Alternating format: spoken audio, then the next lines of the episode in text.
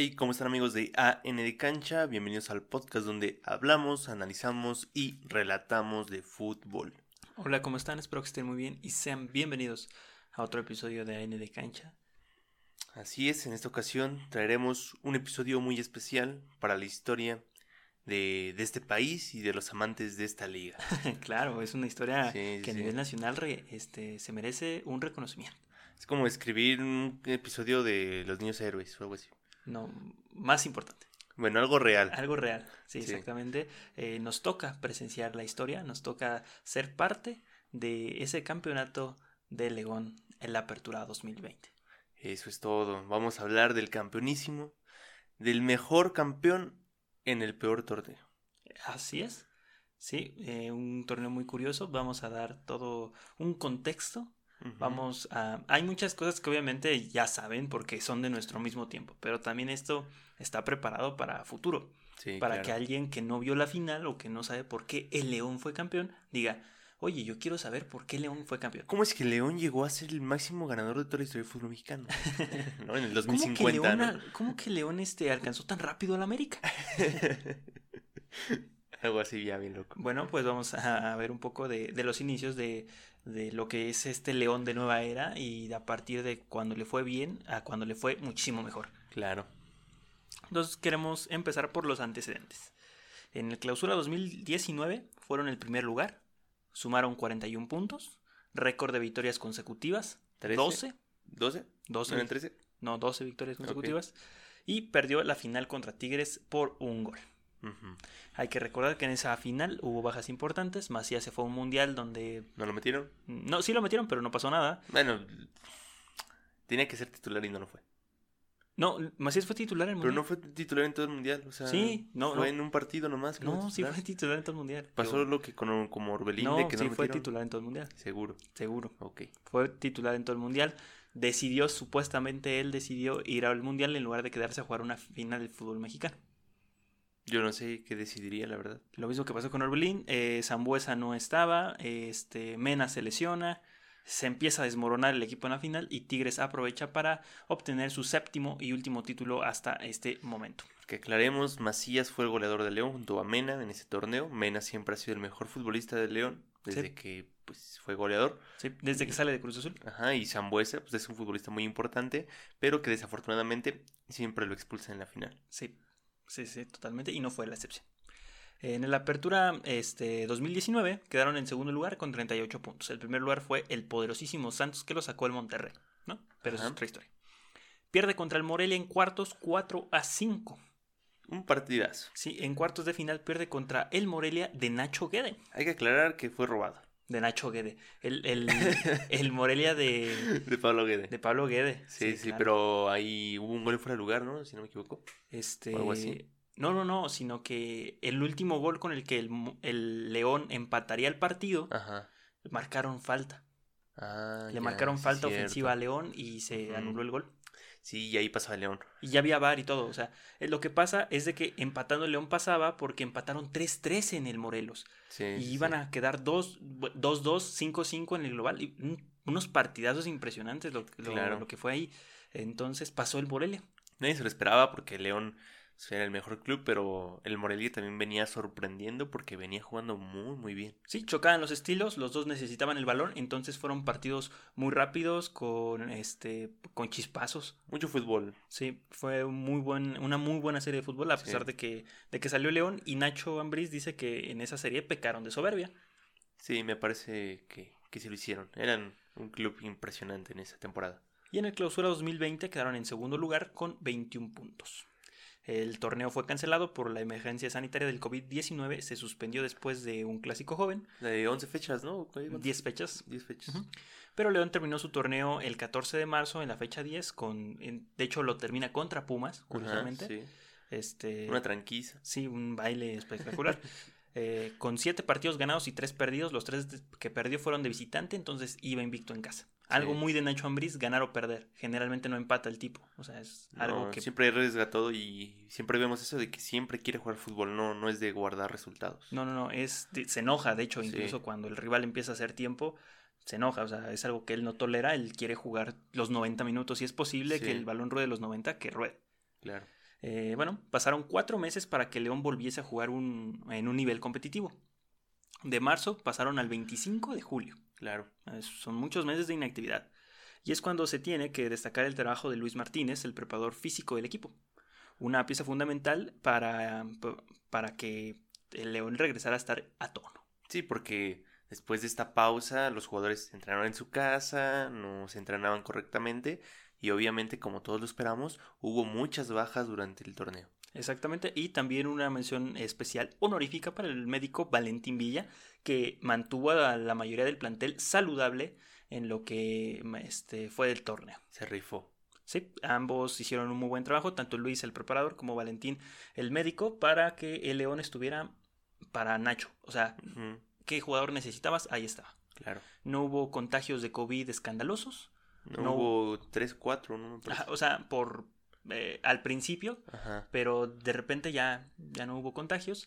Eh, hubo jugadores que jugaron todo el torneo, que en otros equipos es imposible porque unos se contagiaron de COVID, otros se lesionaron, entonces era una peculiaridad este torneo, porque no solamente era el jugador lesionado, sino el jugador inhabilitado por tener COVID y poder contagiar a sus jugadores. Era una semana mínimo, ¿no? Una semana, eh, podemos ver el caso de Nahuel, ¿no? Nahuel eh, duró tres semanas eh, Un mes. inhabilitado y de hecho él tuvo una prueba positiva de COVID y lo dejaron jugar. Sí, claro. Entonces eh, fue un torneo. Influencias. Sí, fue, fue un torneo curioso. Otra cosa, no había público. Y lamentable, ¿no? O sea, ya estábamos hablando de que habría la, la liguilla, ya habría 12, ¿no? Do- 12 posibles candidatos Sí, al título. ahorita vamos a pasar a la organización, pero sí, eh, este, eh, había otro tipo de organización para este torneo. Mientras los jugadores estaban inactivos, los directivos de la liga aprovecharon para hacer un par de cambios al sistema de competencia. Para empezar, se abolió el descenso por cinco temporadas en la Liga MX. Un escándalo total. Sí. La tabla del cociente se mantiene, pero ahora en lugar de descender se paga una multa del antepenúltimo al último lugar. Eh, se cambió también el formato de competencia, ahora dos equipos podían aspirar al título, pero los cuatro primeros estaban directo en liguilla. Entonces esa era la pelea realmente, ¿no? En- entrar entre los primeros cuatro. El resto, del 5 a 12, jugaban una reclasificación a un partido. En caso de empate, se tiraban penales. Ok. La liguilla no sufrió cambios, el más alto lugar se enfrentaba con el de menos posición. Es decir, si pasaba el octavo, era el uno contra el octavo, si pasaba el doceavo, era el uno contra el doce, y así. Sí, sí, sí. Entonces, esa fue la pequeña modificación y gran modificación que tuvo este torneo. Unas modificaciones bastante este, curiosas, ¿no? Yo creo que todas estas redujeron el nivel de fútbol en México. Sí, Además de que no se permitía público en los estadios, no por decisión de la liga, sino por decisión de las autoridades sanitarias de que dijeron que eh, era muy peligroso abrir los estadios, así que León jamás jugó con público. Entonces, este, llegó un punto donde los estadios sí dijeron, pues hay que abrirlos, ¿no? O sea, Sí. los dueños. Necaxa, Mazatlán abrieron sus estadios de una Sus manera estadios. bastante irresponsable. Claro, no los volvieron a abrir en su vida. El de, Necax- el de Mazatlán sí lo abrieron Dos Sí. veces, ¿no? dos veces, ¿no? Contra este. eh, me No parece, recuerdo contra. Juárez. Sí, bueno, me acuerdo de que lo abrieron contra Juárez. Sí. Este, y bueno, esas fueron todas las peculiaridades en la organización que tuvo. León jamás jugó con público, ni de local ni de visita, Sí, y sí, sí. jugaba los lunes. Claro. Otra cosa curiosa, León generalmente jugaba los sábados por la tarde-noche. Sí, pero ahora el calendario se hizo de viernes a lunes. Antes solamente, solamente era de, de viernes a domingo. Sí, el León cerraba la jornada, León o Pachuca eran los equipos A las eh, 7 o 6 de la noche. a, la- ¿no? a las nueve. Sí. Sí, jugaban a las nueve los, Ah, los no, lunes. jugaba a las 6 a veces era Santos. Ajá, sí. Eh, Santos Pero eh, los domingos Ajá, y en los sí. lunes este, a las 9 jugaba el poderosísimo León o los Tuzos de Palermo, que ahí te va el balón, a ver, bájalo, ¿no? Sí, nosotros prácticamente vimos casi todos los partidos de León. O sea, Nos perdimos dos partidos de León solamente. los que van por Fox Sports. Sí. De ahí en fuera vimos Sí. todos. Eh, entonces, vamos a pasar con la plantilla. Eh, vamos a mencionar eh, primero a los porteros, centrales, laterales, porque todos tienen algo en común, ¿no? Sí, bueno, todos eh, son parejas ideales y hay muchísimas cosas que comentar. Pero vamos a empezar por Rodolfo Cota. 14 juegos, el único que fue a la selección mexicana y que jugó en la selección. Tuvo 5 porterías limpias, se perdió 3 partidos, uno por COVID en contra de Juárez y contra San Luis y Mazatlán por lesión. La portería la cubrió Blanco, que hizo dos porterías limpias de 3 que le tocaron. Hizo muy buenos partidos Blanco. Sí.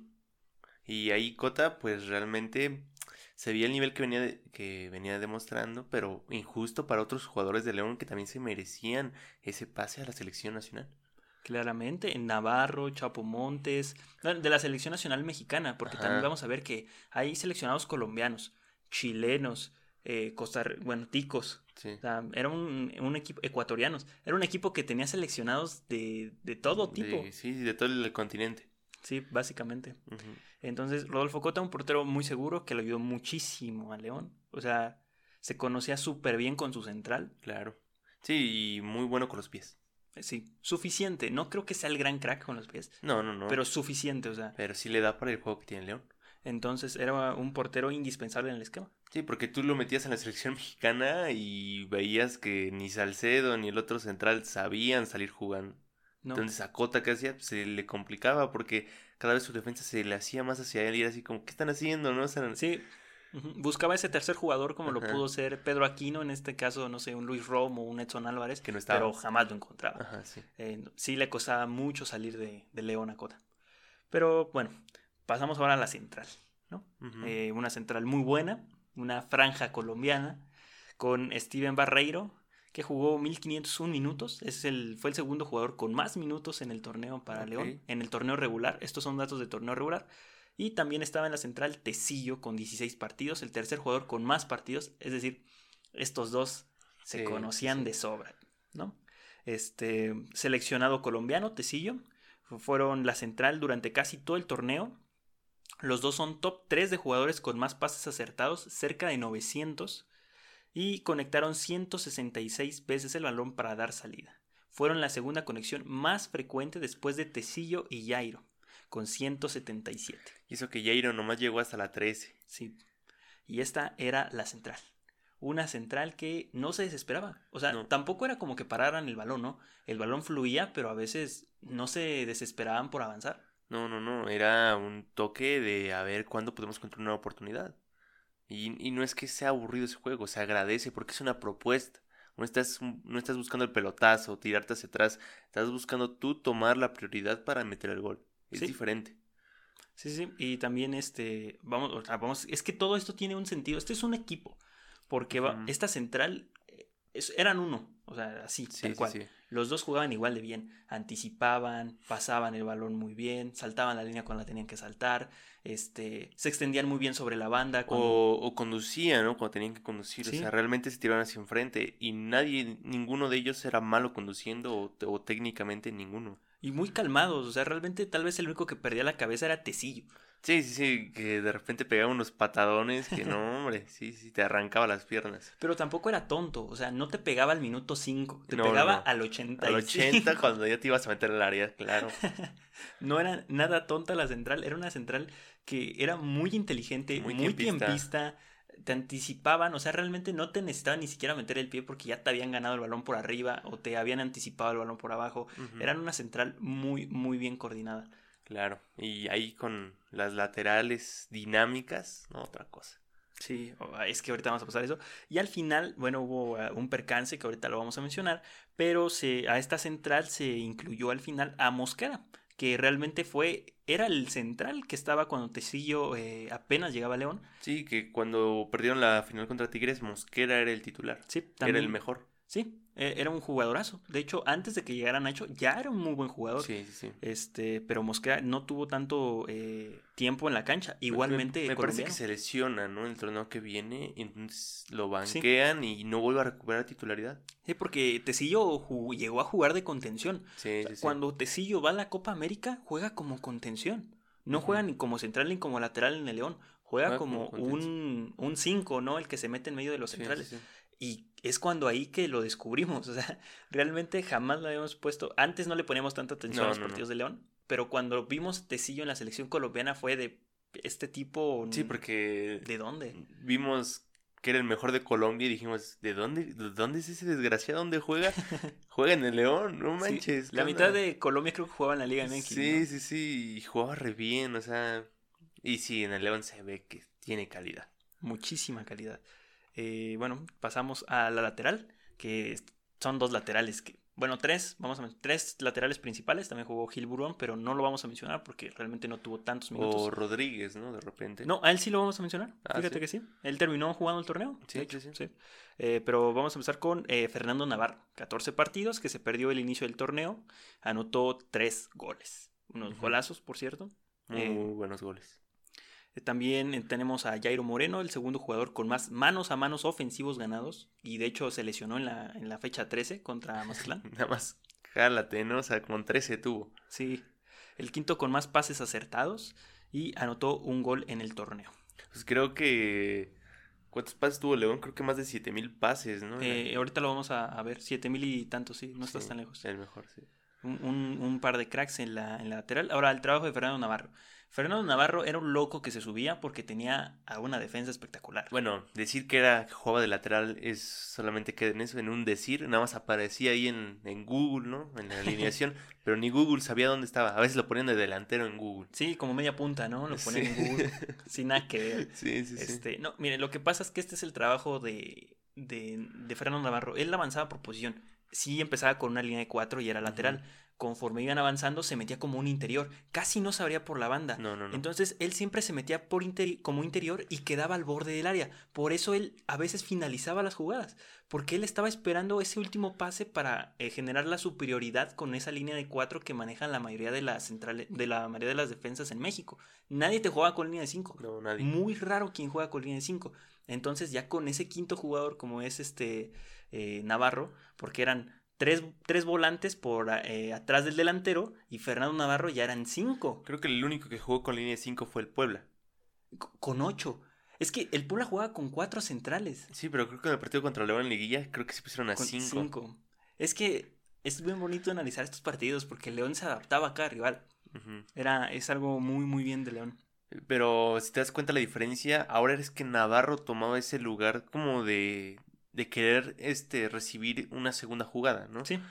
Pero te das cuenta en la, en la liga, bueno, en el torneo donde quedan, quedan subcampeones contra Tigres, ahí la jugada no era esa, la jugada era que el, el jugador que empezaba en media cancha tocando el balón hacía una pared muy larga prácticamente, la tocaba al centro y ese hacía todo su recorrido por la banda y al final se la tocaban a él, que en ese caso muchas veces era Mena, por eso él, él era el que terminaba jugada o anotaba gol o ponía una asistencia de gol. Sí, es que Mena terminó jugando como delantero. Sí, sí, sí. No, ni siquiera terminó jugando por la banda, terminó jugando como, Sí, como porque- segundo delantero, media Porque- punta. Y él hacía el movimiento desde atrás, o sea, siempre se tuvo. sí, sí. Sin necesidad de que él arrastrara el balón, o sea, él empezaba con un toque hacia el centro y se iba, así a la jodida. Mucho lo Y que... llegaba el balón otra vez. Ese tic que tenía Macías, de sí. tocar Y moverse. y moverse, de buscar ya la segunda jugada. Claro, Era lo de que... picar hacia, las, hacia la espalda del, del defensa Sí, central. y es lo que tiene el, eh, el León. Pocos jugadores se quedaban estáticos. Yo creo que tres jugadores, que es Ujú. Tecillo, eh, Aquí no. A- Aquino y Barreiro, eran los únicos jugadores que de plano, Se mira, yo de media cancha no paso. Sí, sí, sí, sí. Y Tecillo a veces igual se la locaba, pero Jairo era consciente de eso y formaba la línea atrás, pero tampoco te ayudaba mucho que Tecillo subiera. Y lo que le ayudó mucho a León en este torneo también fueron los pases filtrados, ¿no? De repente Sí, buscaban en un espacio y a, jugar a- espalda de los, eh, de los centrales con la velocidad de tus eh, volantes, extremos, ¿no? que es este Meneses y Mena, que se metían muy bien, unas diagonales que para qué te cuento. Sí, Igual sí. el avión, ahorita lo vamos a mencionar. eh, un- unos cracks. Entonces sí, esa era la central. Jairo Moreno, un jugadorazo, mm, te dominaba la banda izquierda como ninguno. No, o sea, se nota cuando está Jairo Moreno. O sea, dejó de estar Jairo Moreno y, y el León perdió explosividad. Realmente Jairo era una cosa impresionante. O sea, salía entre dos, tres jugadores con una pared en cortito. O sea, muy rápido tocó el balón. Y parecía que estaba jugando en la Liga MX. ¿tú? No, y se entendía muy bien con Tecillo. Igual los dos zurdos. Sí, sí, sí. Eh, este, era esa franja colombiana, ¿no? Barreiro, eh, Tecillo, y Jairo. Unos, un- es que Buenísimo, sí. ver, es que no había salida que no pudieran hacer. Claro. salían. Es que era eso. Salían de alguna forma. Este, y bueno, para esta finalización del torneo, Osvaldo Rodríguez terminó jugando como lateral izquierdo, también llegó a jugar como lateral derecho. Y también como contención. Y como interior, sí, Sí, sí. Jugó de todo Osvaldo Rodríguez y lo hizo muy bien. Al final, Sí. en la fase final no apareció, no jugó. peor que Tecillo pasó a jugar de, de lateral, lateral. que ya lo había hecho en el León. Y Mosquera ocupó el lugar del Tecillo. Ajá, de- exactamente. Entonces sí, eh, Osvaldo Rodríguez fue el comodín que suplió la falta primero de Navarro y luego de Jairo Moreno. Pero hablemos de quién ocupó ese medio campo. Bueno, pues vamos a, a primero vamos por lo el relax, ¿no? Que aún así es muy crack, Pedro Aquino. Que jugó al 50 del torneo pasado, ¿eh? Sí, no, es otro jugador. Eh, todavía no si dicen el que era un jugadorazo este torneo, pues es porque no lo vieron el torneo pasado. Antepasado. Antepasado, sí. No, en torneo antepasado era un aspirador al tipo, o sea, el Sí. mejor jugador de la liga. Bueno, en su posición. Sí, o sea, se fue Guido y él era, o sea, ujú, él era esa posición. El segundo jugador que más conectó con el Chapito, de hecho, o sea, eh, ahorita vamos a pasar también al esquema, que es muy, muy interesante. Eh, pero bueno, conectó, es el segundo jugador que más conectó con Chapito. 931 minutos jugados. No jugó mucho. De hecho, muy, entraba de cambio, a veces no jugaba. Lo expulsaban. Eh, fue seleccionado peruano. Estuvo en las eliminatorias. Y también tenemos a Iván Rodríguez, ¿no? El seleccionado mexicano que eh, lo seleccionaban, pero jamás terminó por no, jugar. nunca lo jugó. Eh, rotó la cancha con Pedro Aquino. Eran los que Ujú, estaban sí. jugando. E incluso en el final jugaron juntos Sí, es cierto. que en sí yo lo veía como un desperdicio, pero también te da mucho equilibrio, porque son dos jugadores tan iguales que no te hace falta tener dos, o sea, con uno salía la Uno chamba. basta. Pero si querías así equilibrio en exceso, pues sí. O sea, era con más dos, para, para ahora sí que nadie pasara esa media cancha. Sí. Eh, entonces, pero ahora sí vamos con el platillo fuerte, con Luis Montes.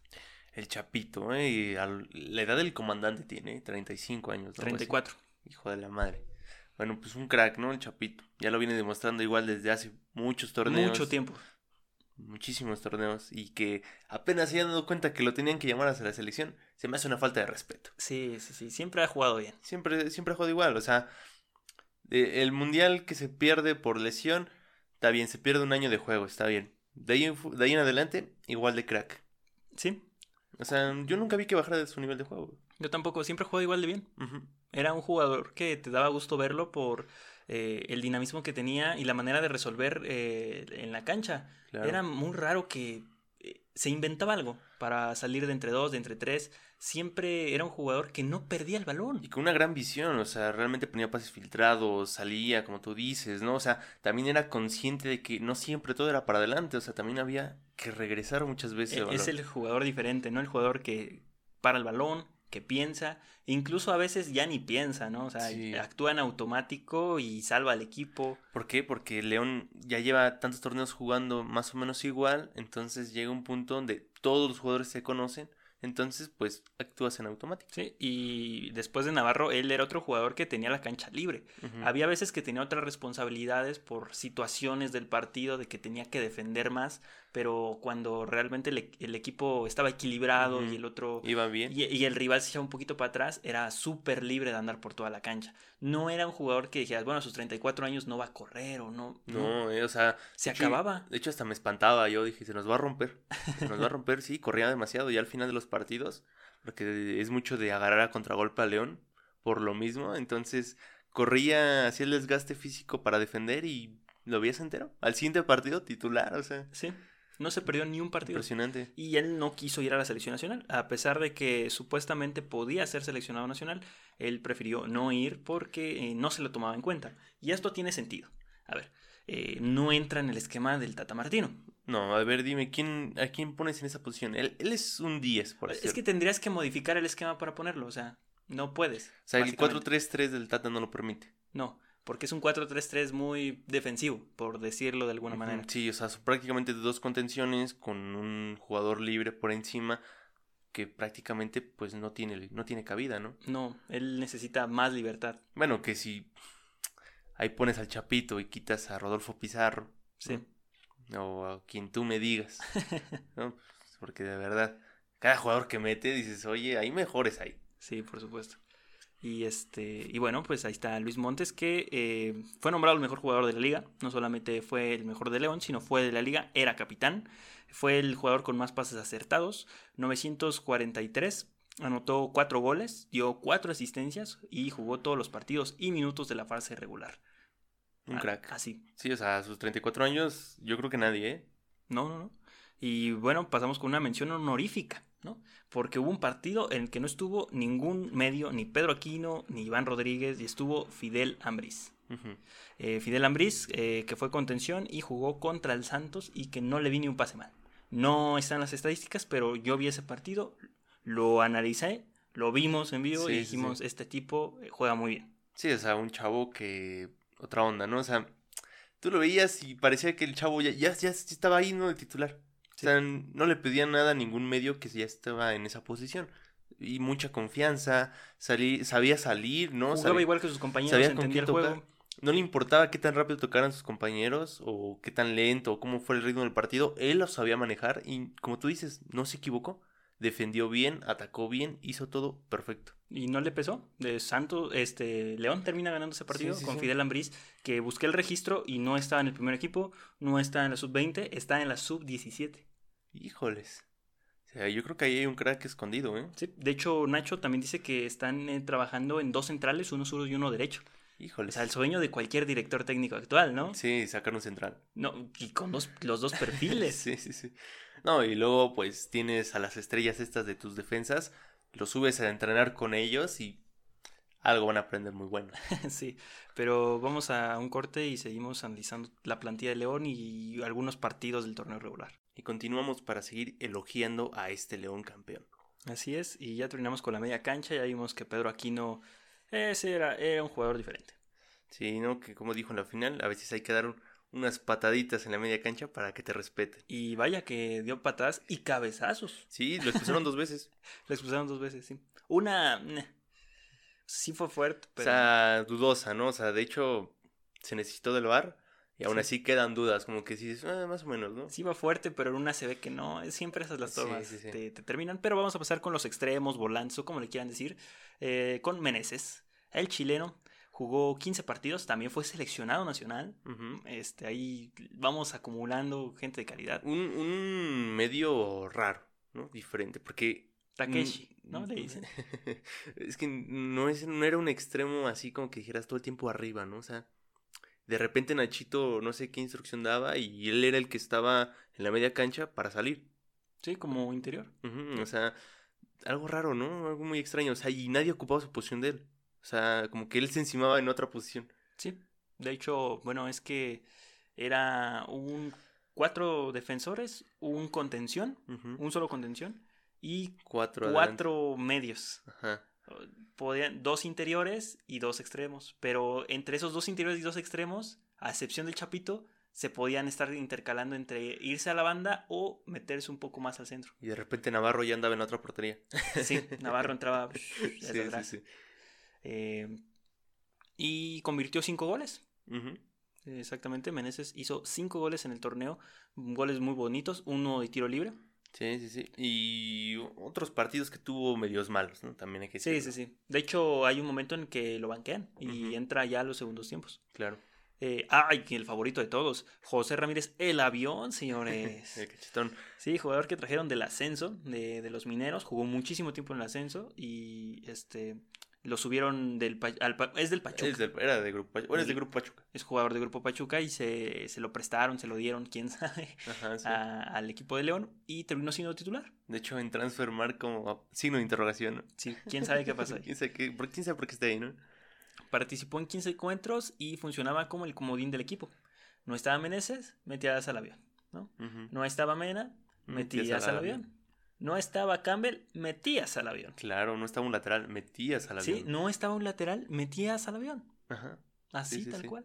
Era un jugador todoterreno. Sí, y realmente tú ves su complexión física y no piensas que sea tan ágil. Y sí lo es. es muy ágil. Y es muy ágil. Dices, ¿qué onda? O sea, ¿cómo haces esos desbordes? No, no te la crees. No te la crees. Es un jugador muy explosivo, de hecho. Con un ritmo raro, muy semilento como que jamás termina de, de despegar. De despegar, pero... el avión, ¿no? Sí. pero entre que eh, medio despega y no, ya te se quitó a dos. Sí, ya voló. Es que domina muy bien la banda. Sí, sí, y A veces en el centro sí le costaba, como que se perdía, pero vaya, lo tirabas a una banda y... sí, es muy bueno. De hecho, él llegando a la banda manda centro. Sí. O recorta y pasa. Es que casi, si te das cuenta, no es un centro a la cabeza, por decirlo así, Ah, no. sino no. que se busca más profundidad. O sea, Sí, sí, se busca que realmente el se llegue a, un jugador enfrente de la línea. portería. Sí, sí, sí. Que tires enfrente. Sí, aparte no puedes este, mandar un centro hacia adelante porque Gigliotti no llega. Sí, Gigliotti aparece al inicio y al final Sí, sí, sí. No, no, no, no llegaba el tipo. Eh, pero pasamos con el siguiente eh, volante, Joel Campbell, seleccionado tico. Eh, participó en 16 partidos y la mayoría de ellos de cambio. Ujú. Eh, ¿Qué hay que decir de Joel Campbell? No fue su mejor torneo regular, la verdad. No, para mí que venía tocado. Porque sí arranca, pero de repente deja de jugar. Y vuelve a jugar. Y se supone que ya después también lo van a quedar en la final. Porque no está al 100. Entonces, creo yo que ahí sí hubo como un tema físico. Sí, y no es eh, grande, es bastante joven. De hecho, lo compran. El León eh, Sí. compra a Se Joel. atreve, se atreve. Sí, este, de los mejores jugadores pagados de, de León, de la liga. Un jugador de 28 años con muchísimo futuro, es buenísimo, se nota que trae otro nivel. Realmente desde la conducción de balón que tiene, dices, esto no es de aquí. No, no es de aquí. De hecho, es, eh, es un tipo, una tipo conducción de Zambuesa. O sea, quítales el balón entre tres. O sea, no puede, uno, uno solo te va a mandar bien lejos. Sí, es, eh, utilizan mucho la cadera para cubrir el balón.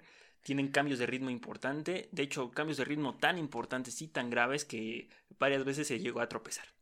Sí, sí, sí. Es y divertido y Campbell. sabemos que Campbell nos quedó clarísimo que no puede jugar de centro delantero. No, no, no, no, no. no. Imposible. No. Y, y mucha gente se sorprendió, ¿no? Al, al principio de decir, de cuando la final de Pumas, ¿no? De, ay, es que cómo lo quedan en fuera de lugar y así. ¿No vieron el partido anterior donde también fue delantero centro? No pudo dar nada, o sea, no sabe, no, no, no, Sí. no es su posición.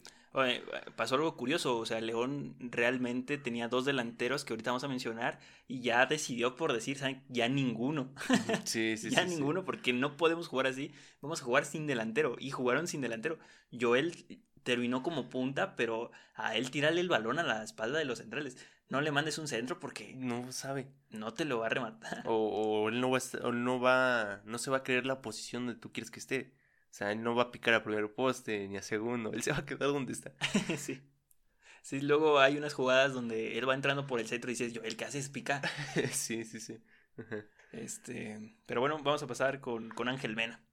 Este, él fue el goleador del equipo con 7 goles, participó en 15 partidos, dio 5 asistencias y fue el jugador más rendidor del plantel. Es el que mejor números tiene en cuanto a sumar puntos, ¿no? Porque por las asistencias y los goles participó en, en 12 goles. Claro, y se perdió otros bastantes, como cinco. A ver, Ángel tenía una por partido, Sí, por una de Una. gol, clara. sí, sí, sí. Y curiosamente, donde metió más fueron las que metió de penal, metió 4 goles de penal. Sí, y, y realmente los tiraba bien, pero es un peligro que Ángel Mena tire un penal. Siempre le dice algo al portero y siempre termina en- casi en golpes. O sea, vámonos Ángel, sí, porque si no... Sí, sí, sí, se calienta cuando un portero le dice algo. ¿eh? Sí, sí, sí. Eh, también seleccionado ecuatoriano, que yo siempre he dicho que es otro.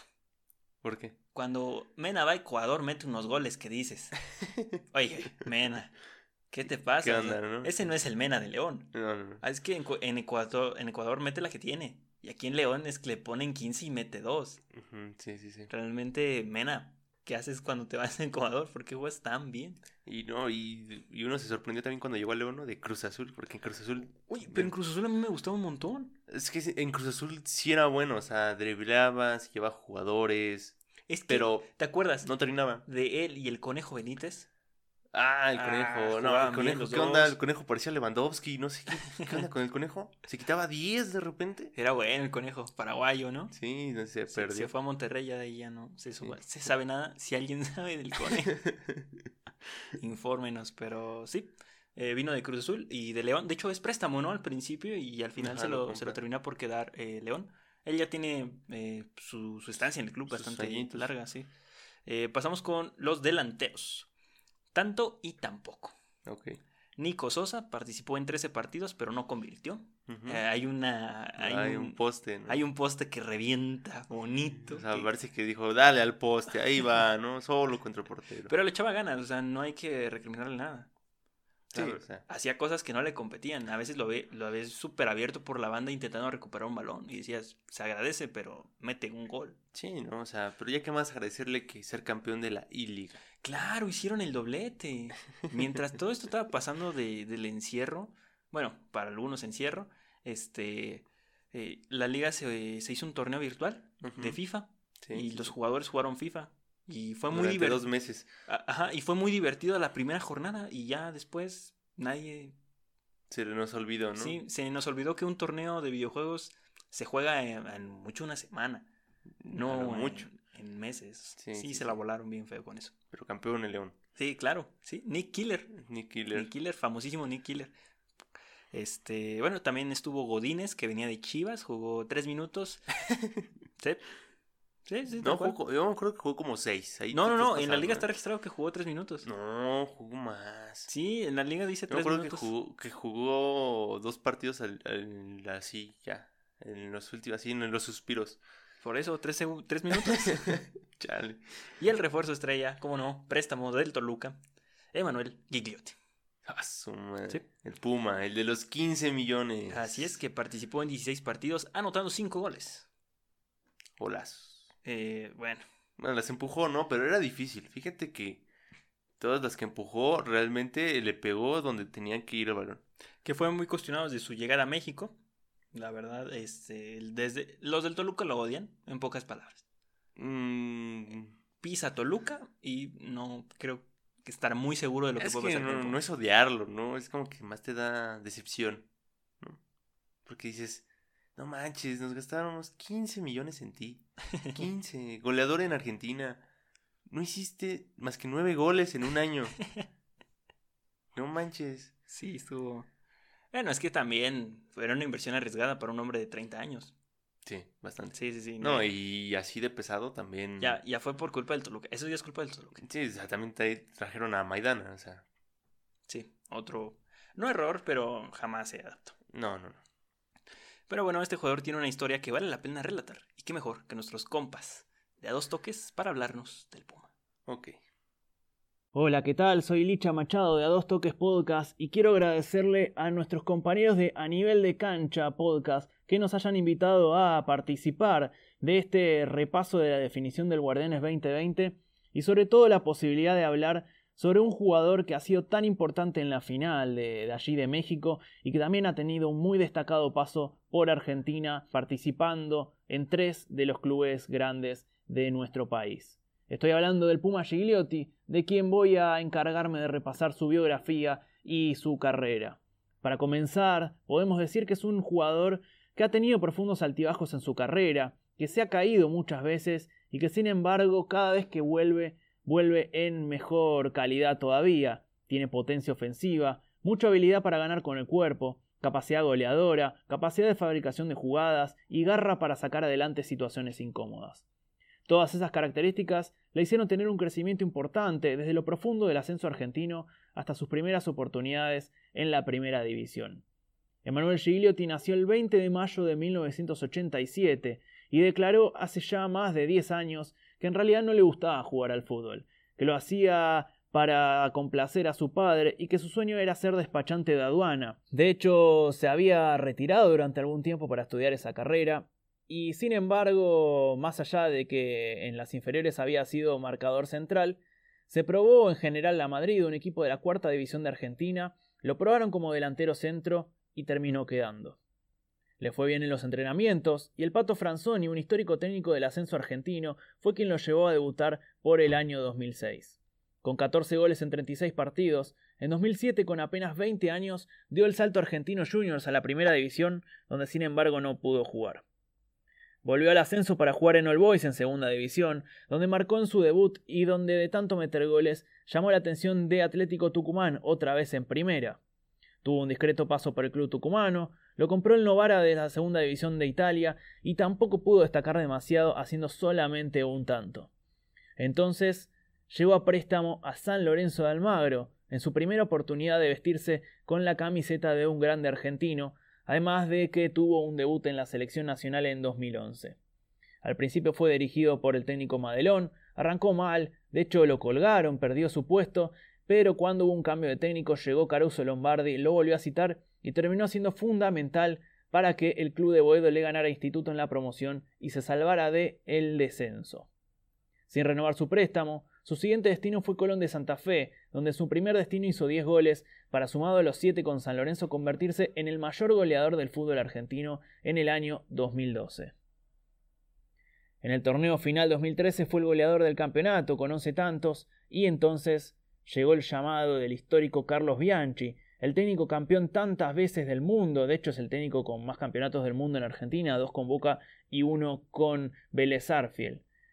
Finalmente hubo acuerdo y así llegó a lo que él llamó el club más grande del mundo, que era Boca Juniors, el 17 de julio del año 2013.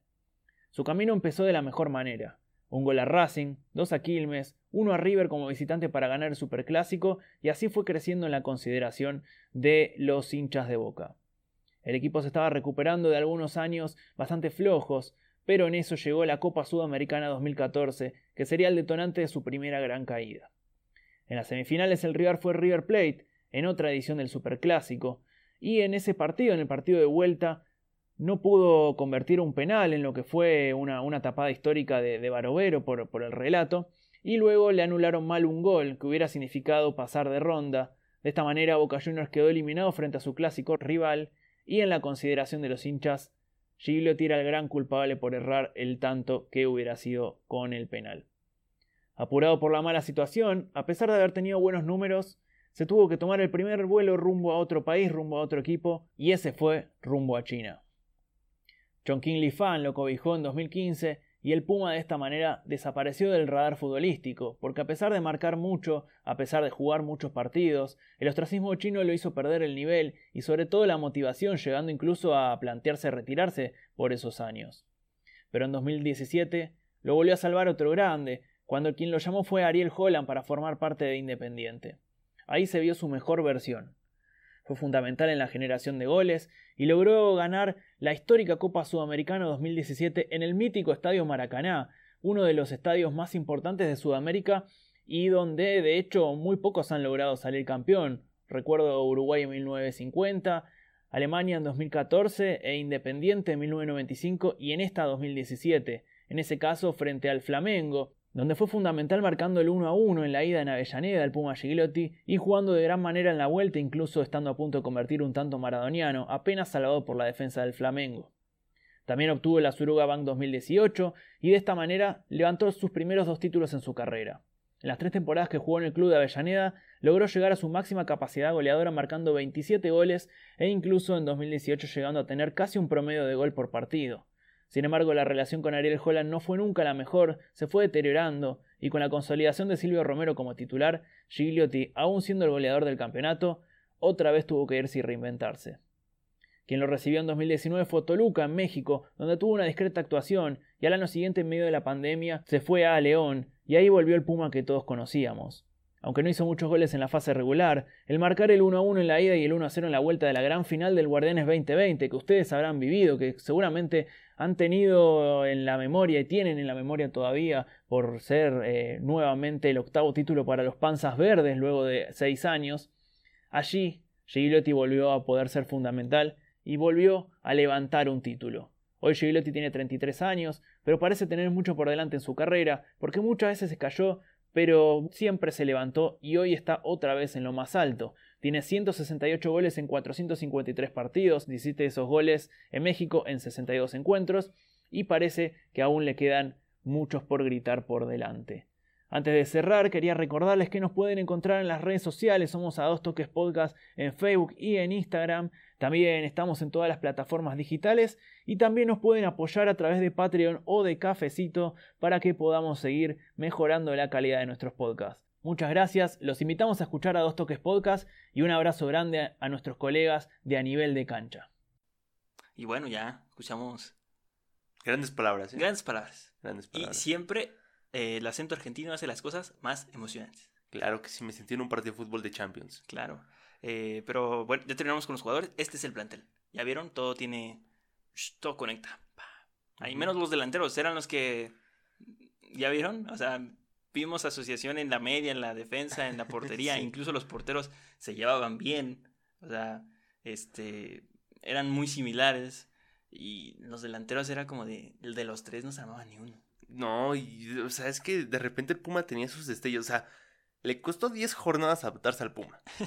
O sea, en las primeras 10 realmente no tenía nada el Puma, o sea, tú lo habías perdido, no sabía tocar los balones, no sabía recibirlos así de, de rápido, no sabía darse la vuelta para ya buscar a Mena o del otro lado a Campbell, ¿no? O regresar a Montes.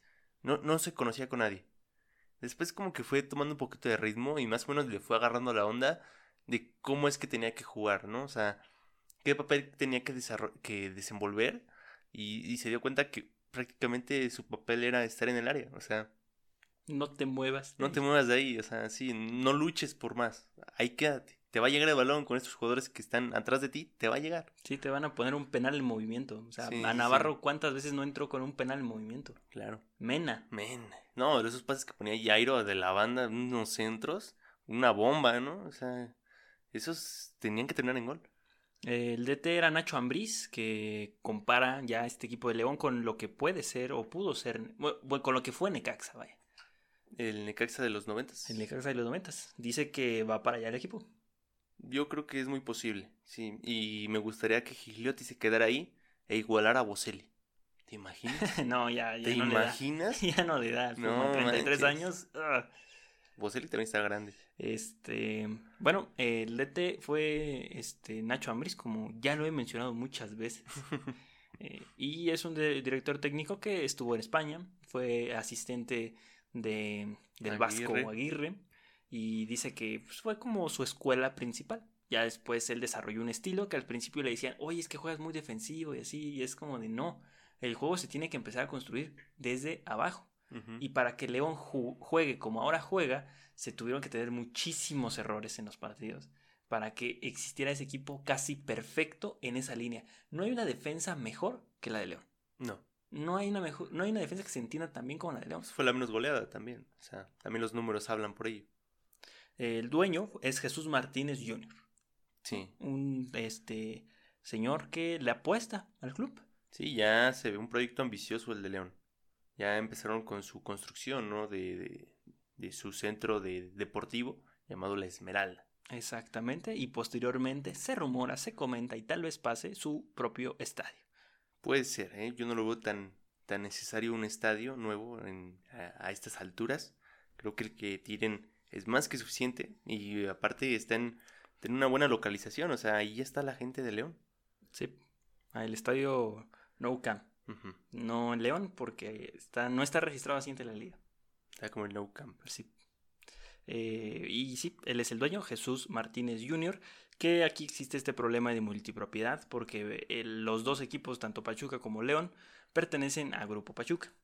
Aunque tienen dos dueños diferentes, o sea, dos empresas son dueñas de los equipos, no es como que una sea dueña, eh, estando en un grupo se someten a una dirección. Entonces lo que pase o lo que diga el jefe de, de, del grupo es lo que se hace en, todas las demás empresas. Claro, por eso es que no hay precio del avión. ¿No? O sea, generalmente hacen esto, se pasan jugadores, se prestan, fichan entre ellos.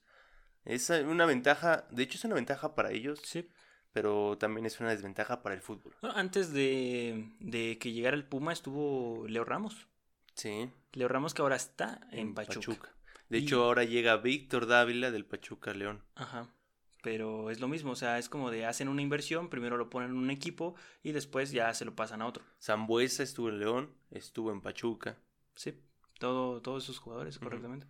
Eh, datos generales, ¿no? Jugaban con un 4-2-3-1, es la alineación más eh, precisa, eh, correcta, pero en sí en la práctica eran 4-1-4-1. más o menos. línea de 4, dos mediocampistas, un contención fijo y el creativo tres volantes jugando por detrás del único delantero. Así estaba establecido el cuadro de León. Fueron el mejor visitante y el mejor local. De local no perdieron ningún partido, de visita perdieron solamente uno. Estos datos se empatan con los de Pumas, pero la diferencia radica en los números ganados. O sea, Pumas igualmente no perdió en casa y solamente perdió un partido fuera de casa. Pero de local ganaron ocho eh, jugaron ocho partidos y ganaron siete y empataron uno. Mientras que Pumas empató más partidos. De visita jugaron nueve partidos, ganaron cinco, empataron tres y perdieron uno, mientras que Pumas ganó menos partidos. Ok, estamos hablando también de que tuvieron cuánto de, de récord, bueno, de, de invicto? 14. 14 juegos. 14 jornadas invictos. Muy buenas. Muy, Sí. muy, muy buenas. ¿Y nadie le puso atención a eso? No, casi nadie. ¿eh? No. Más bien íbamos soñando al principio del torneo con, con Pumas, ¿no? Como es que iba avanzando y decías, Y decías en qué es- momento se va a caer. Es que venía Pu- Pumas, corre a su entrenador por problemas con un jugador, según dicen que fue por eso. No sé a qué tanto puede llegar un problema que prefieren despedir a un entrenador que a un jugador que es banca. Llámame loco. No sé por qué puede pasar eso. Ay, turbo. y Turbo, qué nombre tan feo. Y este. Y van con Lilini, ¿no? Entrenador de fuerzas básicas. Van invictos hasta jornada 8. Pum, contra el León. Sí. Un verdadero rival y pierden. Cabe recalcar que Pumas tiene una suerte impresionante en este torneo. O sea, partido contra el que iba, partido que al otro equipo se le lesionaba a alguien, se enfermaban, pasaba cualquier tipo de catástrofe para ese equipo y llegaba Pumas entero. Pumas llegaba entero y, y ahora sí que ganaba, empataba.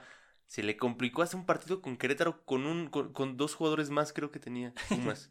Hazme el favor, o sea. Sí, fue Y- un torneo rarito. Y todo el torneo estuvo así Pumas. Perdió con León, después de ahí vuelve creo que a perder otro Y partido. con un plantel justísimo, o sea, Tenía 12 jugadores Pumas. No tenía más, no tenía, no tenía más, sí, o sea, algo impresionante, muy aplaudible lo de Lilini porque realmente llevar a ese equipo, o sea, es sacarle agua a las piedras. sí. Bueno, y también, como tú dices, al otro equipo le pasaban mil cosas. Sí, mil, sí, mil sí. cosas. Que supieron aprovechar. Claro que sí, o sea, no cualquiera. Eh, fueron la mejor defensa del torneo, solo permitieron 14 goles en 17 fechas. En ningún partido le anotaron más de dos goles. La tercera mejor ofensiva con 27 goles a favor. Solo anotaron un gol fuera del área. Esto quiere decir de la profundidad que buscaban. Eh, los demás fueron dentro del área, más dos de tiro libre y cuatro penales que convirtió Mena. También habla de, de, la, de la capacidad para crear tus propios goles y no para encontrártelos, ¿no? Que es Claro. muy diferente. Sí, sí, sí. Eh, juntaron 40 puntos y duraron 14 jornadas invictos. Jugaron 12, eh, ganaron 12 juegos, empataron 4 y perdieron 1. Eh, más 13 goles de diferencia, o sea, una diferencia positiva. El mejor equipo en números, el que más pases dio con un 89% de efectividad. En promedio tienen el balón 62 minutos por partido y jugaban los lunes de local a las 9 de la noche. El valor de la plantilla rondaba entre los 44.20 millones de euros y el jugador más claro de la plantilla era Jairo Moreno de 8.5 millones de euros. Wow. El segundo jugador más valioso de la liga. Sí, la verdad es que se lo merece Jairo. Y yo creo que no les costó más que yo creo que un millón a lo mucho. Sí, sí, sí, Jairo eh, cuando llegó jugaba mal, o sea, O sea, no sé qué pasaba, al tipo se le acaba la cancha todo el tiempo y ya vimos que era porque no arrancaba de donde tenía que arrancar. jugaba de extremo, por- o sea, jugaba adelante, jugaba en la delantera, no era su posición. Vimos que de lateral una cosa impresionante. es- Y se cortó el cabello y agarró un poder impresionante. Traía afro. Sí, sí, sí, peligroso. Un afro peligroso. sí, sí, sí. Y, y era hasta chistoso verlo jugar, ¿no? De hecho era cambio, él, era el, re- el recambio de o del lateral o del extremo, Sí, hasta que se volvió lateral titular. sí, y cuando lo, lo vimos de lateral dijimos, hey Nacho, ¿qué estás haciendo? Este tipo no Sí. juega bien de extremo, ¿qué te va a andar recuperando un balón? Y de repente era como de, Un nadie, nadie lo pasaba. Sí, sí, sí, un jugadorazo. Y No, no entiendo la conversión de Jairo, pero muy bien. Me van a decir, como el Chaca. Oh, ¿Qué pasó? no, no, no, Chaca es de otro nivel. No, o sea, Chaca está en la selección, él sí. Eh, ah, que Jairo, cuando lo llamaron a la selección se lesiona. Se lesiona el mismo partido que dicen, vas a ir a selección. Pum, lesionado, tres meses. Sí, súper feo. Pero vamos a mencionar algunos partidos que estuvieron muy interesantes. No vamos a mencionar todos porque afortunadamente en esta época hay YouTube y están todos los partidos y todos los resúmenes, pero hay eh, varios partidos que vale la pena desmenuzar. Como por ejemplo en la jornada 1 contra Chivas, que jugaron de visita, que quedaron 0 a 0 y Ángel Vena dijo, hoy no meto goles. Claro, eh, fue el, el primer partido sin Macías. Sí. Y realmente le pesó a León. Le pesó No, no, no, ya habían jugado sin jugado Macías. Sí, ya. Todo el torneo, ¿verdad? el, torneo pasado, sí. Sí, cierto. Bueno, esta, es- en esta ocasión había otra revancha, ¿no? Y, y pues Mena falló como tres frente a la portería, o sea, unas más claras que otra, pero sí eran solo, o sea, realmente un disparo a puerta pudo haber hecho. Sí, sí, sí. falló dos muy clarísimos. Sí, o sea, pero ni que le dio la portería, o sea, estaba enfrente. Eh, bueno, quedaron 0 a 0. Y, y también hay que recalcar que ahí este Le- León no pudo anotar gol. O sea, fue lo que le, más le costó a León en el torneo. No fue tener el balón, no fue defender, no fue contragolpear, fue meter el gol. Sí. Fue lo que más le costó. Fue su deficiencia realmente. Pero era porque ya no jugaban a, a irse de locos por lo mismo de su condición física, de que ya no la tenían, o sea, sí, sí, sí.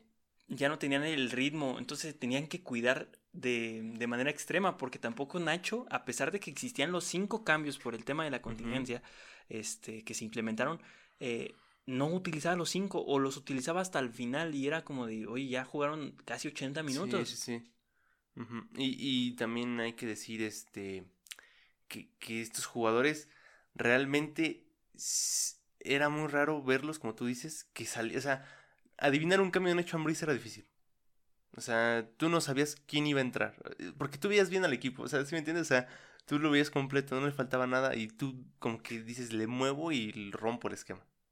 O Así ¿no? es. Pero, y, pero hubo ocasiones donde más o menos encontró el recambio y entraba ya que Nick Killer, ¿no? O que Campbell, o, o ciertos jugadores por ahí que realmente pues ayudaban a refrescar. En su caso también llegó a ser Meneses. Sí, Meneses, o ya una doble contención al final con Iván, o, con, o que entraba Pedro, y ya Sí, era sí, como, sí. ya saben, ya vamos a cerrar el partido. ya. O Pedro se salía solo, decía, no, que ya me expulsen, yo ya me voy.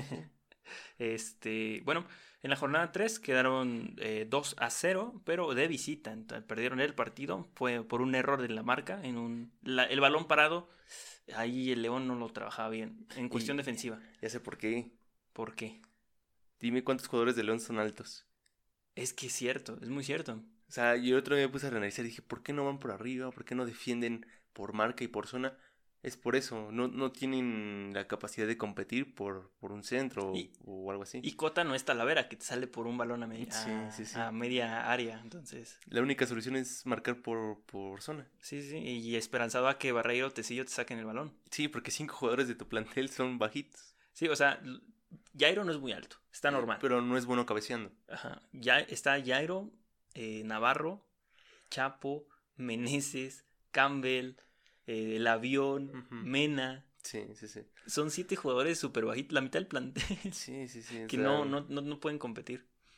Este, y bueno, eh, perdieron también por un penal dudoso que hizo Barreiro eh, a Cruz Azul. Eh, La cancha estaba muy mojada, se cayó el cielo en CU, porque Cruz Azul jugó en CU de, de local, porque la Azteca lo estaban remodelando, eh, poniéndole nuevo alumbrado. Y como los partidos eran tarde-noche, decidieron jugar de, de locales en CU.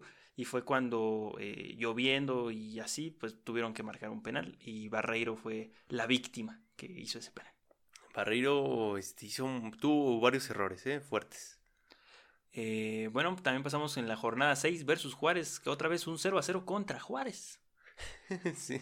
¿No entiendes? Es que Ju- Juárez estaba jugando este, ahí la clasificación, o sea, Juárez venía más o menos, venía mal Juárez. O sea, estaba ya golpeado, le habían expulsado jugadores, marcado cosas en su contra. Venía mal Juárez y tenía que jugárselo todo y Sí. realmente hizo un buen partido. Desde que se fue el, cra- el crack Roland, crack, ¿eh? Sí, pero se, el quedó, se quedó el crack Darío Lescano. Ah, Darío Lescano, pero todavía no estaba, ¿no? No, no estaba. No estaba. Eh, jugó con uno menos por la expulsión de Iván Rodríguez al 66. El León se quedó con un hombre menos. Y ¿saben qué? No perdió la posición, siguió jugando a ganar. Sí, y, y un dato interesante es que yo creo que todos los partidos hasta ese momento eran posesiones del 60%, mínimo para León.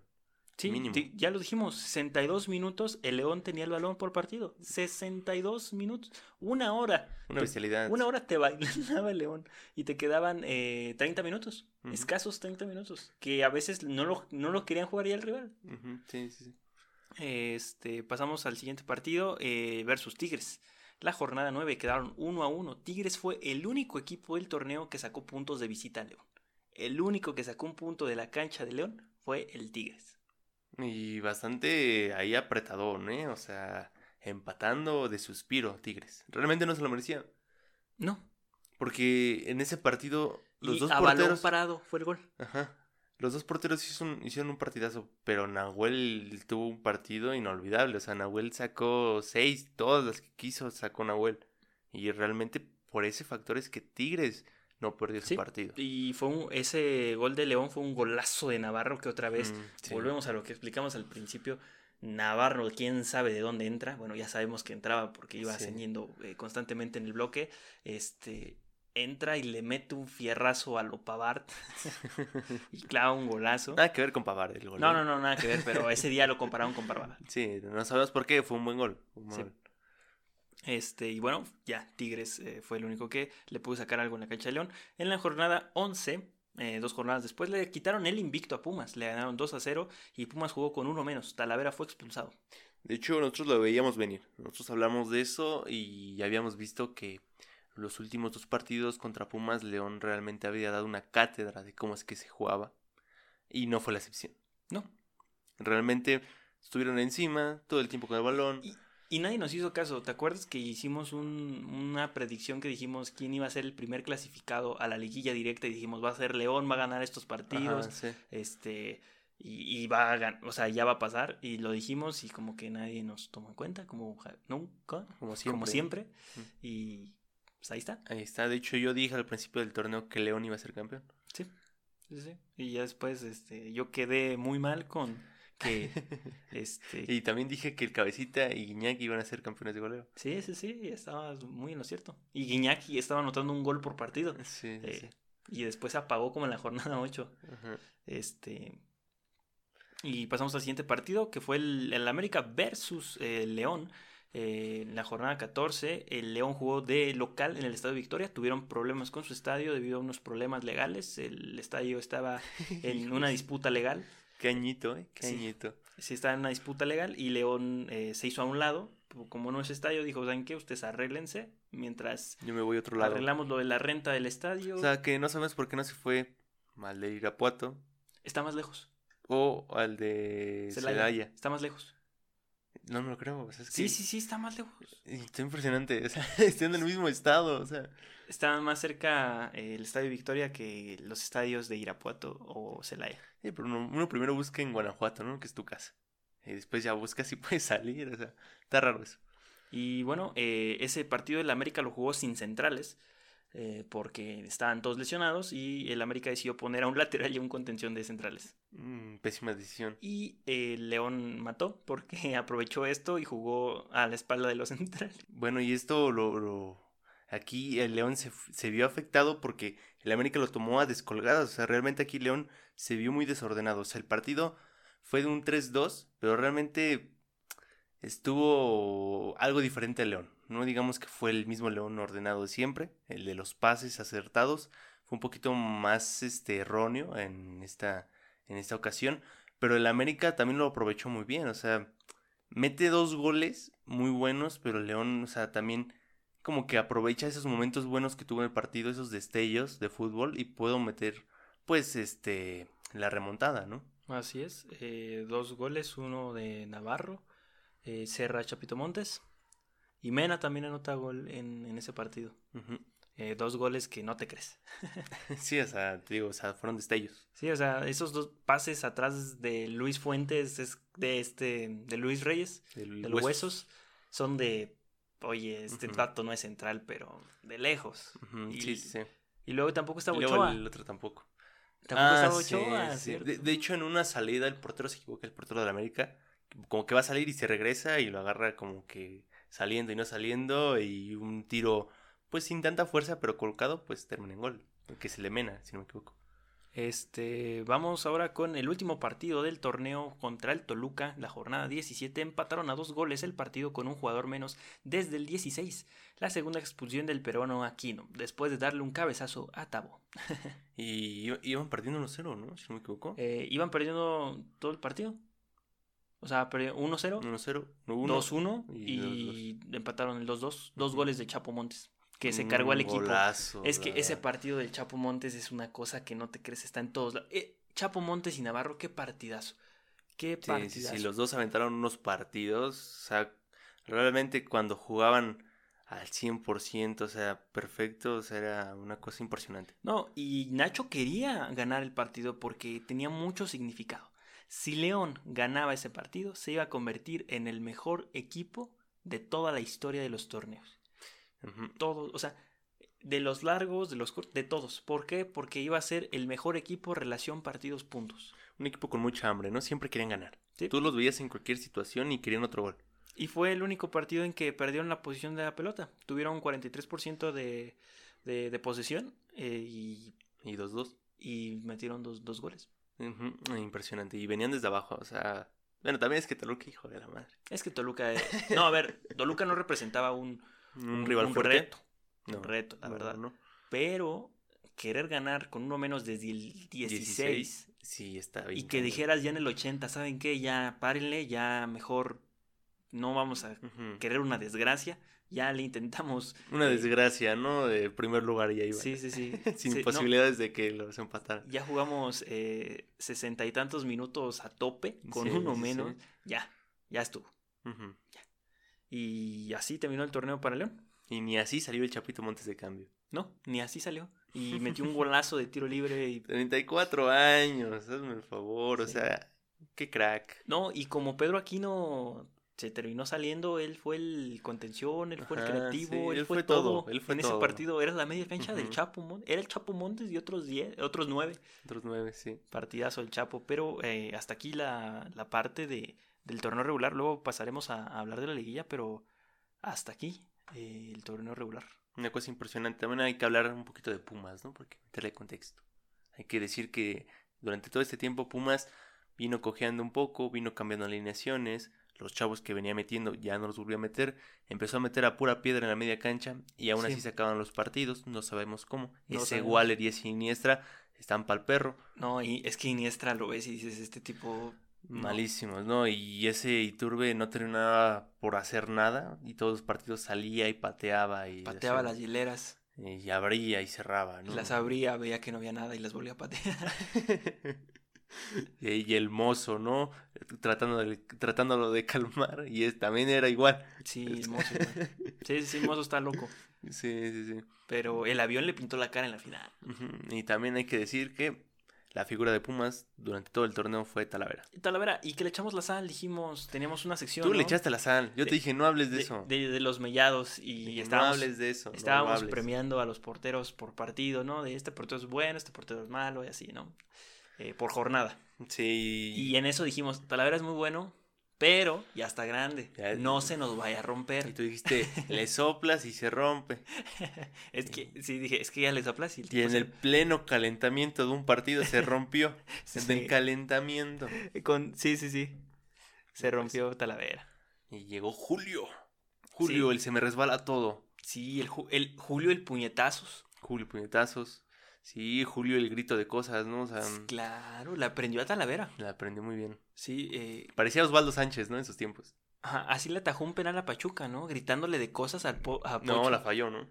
Bueno, la atajó, entre comillas, ¿no? Sí, la atajó psicológicamente, Sí, ¿no? atajó psicológicamente ese penal. Sí, está bien, ¿eh? Bueno, y Talavera fue la figura, eh, se aventaba unas tajadas, pero... Sí, no, brutales, brutales. O sea, hay una... No re- Ah, contra San Luis, sí es contra San Luis. El lugar más difícil para un portero es arriba del hombro, ¿no? en el hombro, sí. El, el tipo tiene un reflejo que alza el hombro al último momento y saca el balón, o sea, ya, pasa, es ya, imposible, sí. ya, relájate.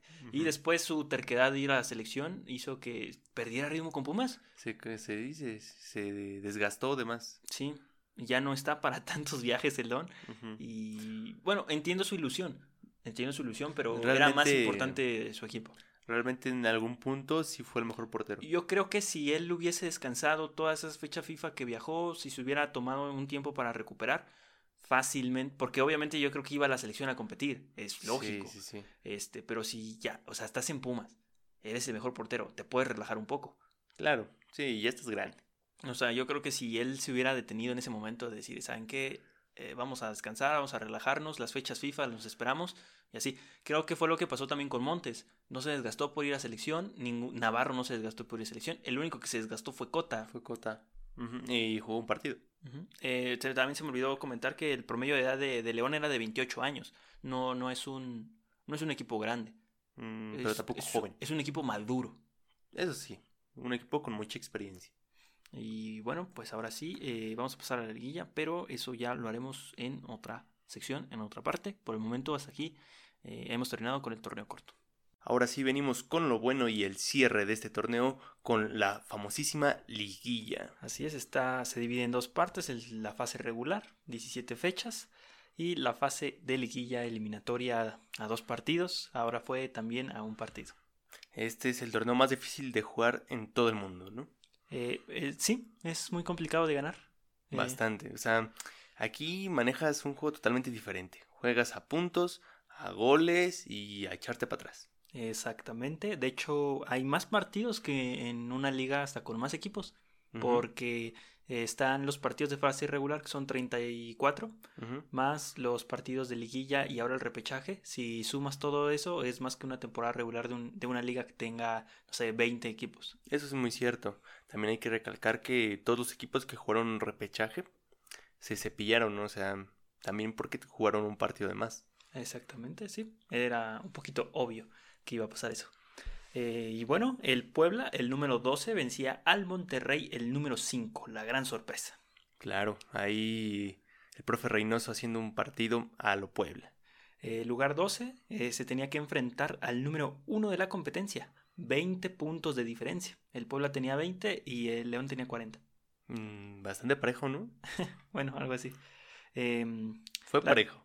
Sí, fue, fue parejo. o sea, asusta que sea tan parejo. Sí, sí, sí. Eh, la serie comenzaba en el Estadio Cuauhtémoc, sin público como todo el torneo. Eh, Puebla ganó el partido de ida. Eh, sí, eh, lo gana gracias a, a un gol tempranero y a un descuido de la defensa de, de León. Sí, un autogol de Mosquera. De hecho, los dos son errores, ¿no? En, en la marcación de los jugadores de León. Exactamente. Y bueno, aquí en este partido también algo muy importante. El León prueba una nueva defensa con Mosqueda, eh, Barreiro y Tecillo. Así es. O sea, tres centrales, solamente que Tecillo jugaba como lateral izquierdo, pero son tres centrales naturales. Ajá. Y bueno, Navarro a veces defienda. A veces. A ver, cuando se Cuando se le ocurre, Sí, sí, sí. Navarro dice, oye, que soy lateral derecho. Tengo que bajar. Entonces fue un partido complicado que al final se le dio un, un- un penal a León, un penal que era sobre Barreiro. Muy que claro. ¿Qué hacía Barreiro en el aire, en el área? No me No pregunten. sabemos. No me pregunten qué Ahí hacía, pero a Barreiro le hacen falta, un penal muy claro, lo tira Mena, se pelea con Viconis, 2 o 1, y el partido así se mantiene hasta que este hasta que viene la, la, la vuelta. Que la vuelta ya sería en el estadio No Camp. Y ahí veríamos un Puebla diferente, ¿no? Salen diferente. En el primer partido salieron con propuesta. Raro en Puebla, ¿no? O sea, pero después de los dos goles dijo, nos amarramos aquí, ¿no? Metemos todo el autobús. Y en el siguiente empezaron amarrados, ¿no? Empezaron a aguantar. Y bueno, el León empezó ahí como a picar piedra, ¿no? Por así decirlo. Como siempre, a dar pases, a controlar el partido. Más tranquilos, a pesar de que iban perdiendo. Y encontraron el gol también muy temprano en el partido. Sí, muy temprano un autogol y después un gol de Ángel Mena. Otro gol de Ángel Mena. Sí, sí, sí. Este, y ya, básicamente pasó eso, era algo que iba a pasar, o sea, no es como que, ay, pasó el León, no, era, sea, bueno, eh, ¿quién Tenía le- que pasar. Es que desde el punto que León entra a liguilla era de, bueno, ¿quién va a jugar la final contra el León? Así era el papel, Por un momento pensé que iban a repetir lo del torneo pasado con el Morelia. Con- contra Puebla, ¿verdad? Ajá. Sí, venían los fantasmas, ¿no? Sí, Hubo sí, varios sí. fantasmas en esta, en esta. Por un momento me dio nervios, la verdad. Sí, pero al final el León pasó con un global de 3 a 1. Este, 3-2. ¿no? 3-2. Ujú. Pasó con un global de, de 3 a 2. Y fueron felices porque les tocaban contra las Chivas, el lugar número 7. 14 puntos de diferencia. Que vienen a ganar un clásico, el clásico nacional, ¿no? Sí, venían a ganar el Clásico Nacional con 3 Pero es que Chivas no venía jugando bien. No, o sea, Mire, eh, Chivas también jugó repechaje, al igual que Puebla. Entonces, otro eh, factor a favor a León. verían con un partido. Exacto. Y este. eh, Chivas venía de jugarle un partido a Necaxa muy feo, pero ganaron de alguna manera. Es que también Necaxa no es como que sea el más complicado, sea un reto. Luego ganaron el Clásico Nacional, pero no jugaron bien. O sea, tanto, o sea, América jugó muy mal y Chivas jugó. eh. O sea, Chivas aguantó bien, o sea, es la verdad. Planteó mejor su partido. Sí, jugó a no perder y eso era lo que estaba jugando Bucetich. Sí, y se encontró con los goles. Exactamente. Entonces, eh, La ida fue en el Estadio Akron para este partido. Eh, Chivas, a su estilo de no juego, pero tampoco te dejo jugar, hizo que el partido terminara en empate. Ah, pero en empate, pero ahora sí estaba de titular el flamante Chicote Calderón. El Chicote estaba en la cancha y el Chicote no hizo nada. No, porque lo ponen de extremo, ¿no? Como de contención, no sé, Está ra- bien raro eso, Sí. interior, ahí raro, casi delantero. Pasa lo mismo que con Jairo, ¿no? Que decías, este tipo se le acaba la cancha muy rápido sí, y ya cuando arrancaba desde más atrás era, era un crack. estaba mejor. Algo así con Calderón, ¿no? O sea, es ese jugador que debe de tener todo ese carril libre. No debes de empezar de más adelante, sino él debe de empezar de atrás. Como, Claro. Como lateral, como, lo hizo, en, como lo hizo en el Caxa y lo hizo muy bien. Donde él tiene que jugar. Pero bueno, ese era el único jugador que estaba eh, deslumbrando por parte de Chivas, porque Macías estaba lesionado, no, no estaba al 100%. Alexis y, Vega también. y el resto de la plantilla de Chivas se veía afectada por problemas eh, pues internos en el club, eh, varios suspendidos, unos jugadores separados del equipo. Entonces al final Chivas tenía un equipo bastante justo. Sí, este, un equipo con el cual ya no puedes mover ninguna ficha. ¿No? Eran los 11 y ya no, no había un cambio. O sea, tu cambio es Oribe Peralta, ¿no? Es como de, bueno, o sea, tampoco te va a aportar eh, ese, esa explosividad que va a necesitar el partido. No, no va a ser algo refresco. Y Bucetich no era así de voy a arriesgar, quito un contención y meto un delantero, quito un defensa y meto un delantero. No, era de quito un delantero y meto un, un delantero. Pero Posición por posición. a mí Bucetich no me gusta cómo pone su media, cómo la acomoda. No, ¿verdad? No. Muy fija. No me gustan los jugadores que pone, como que no son ellos. Y en este partido, Campbell fue, fue el que hizo un mal. Fue el partido de su vida de Campbell o el mejor partido que se le ha visto en México contra Chivas. O sea, De los mejores. partidazo. De los mejores. Ha hecho también muy buenos partidos. Pero ese partido, o sea, la manera en que se repartieron a Campbell para ah, machacarlo a patadas fue muy feo. Es que Chivas defiende mal.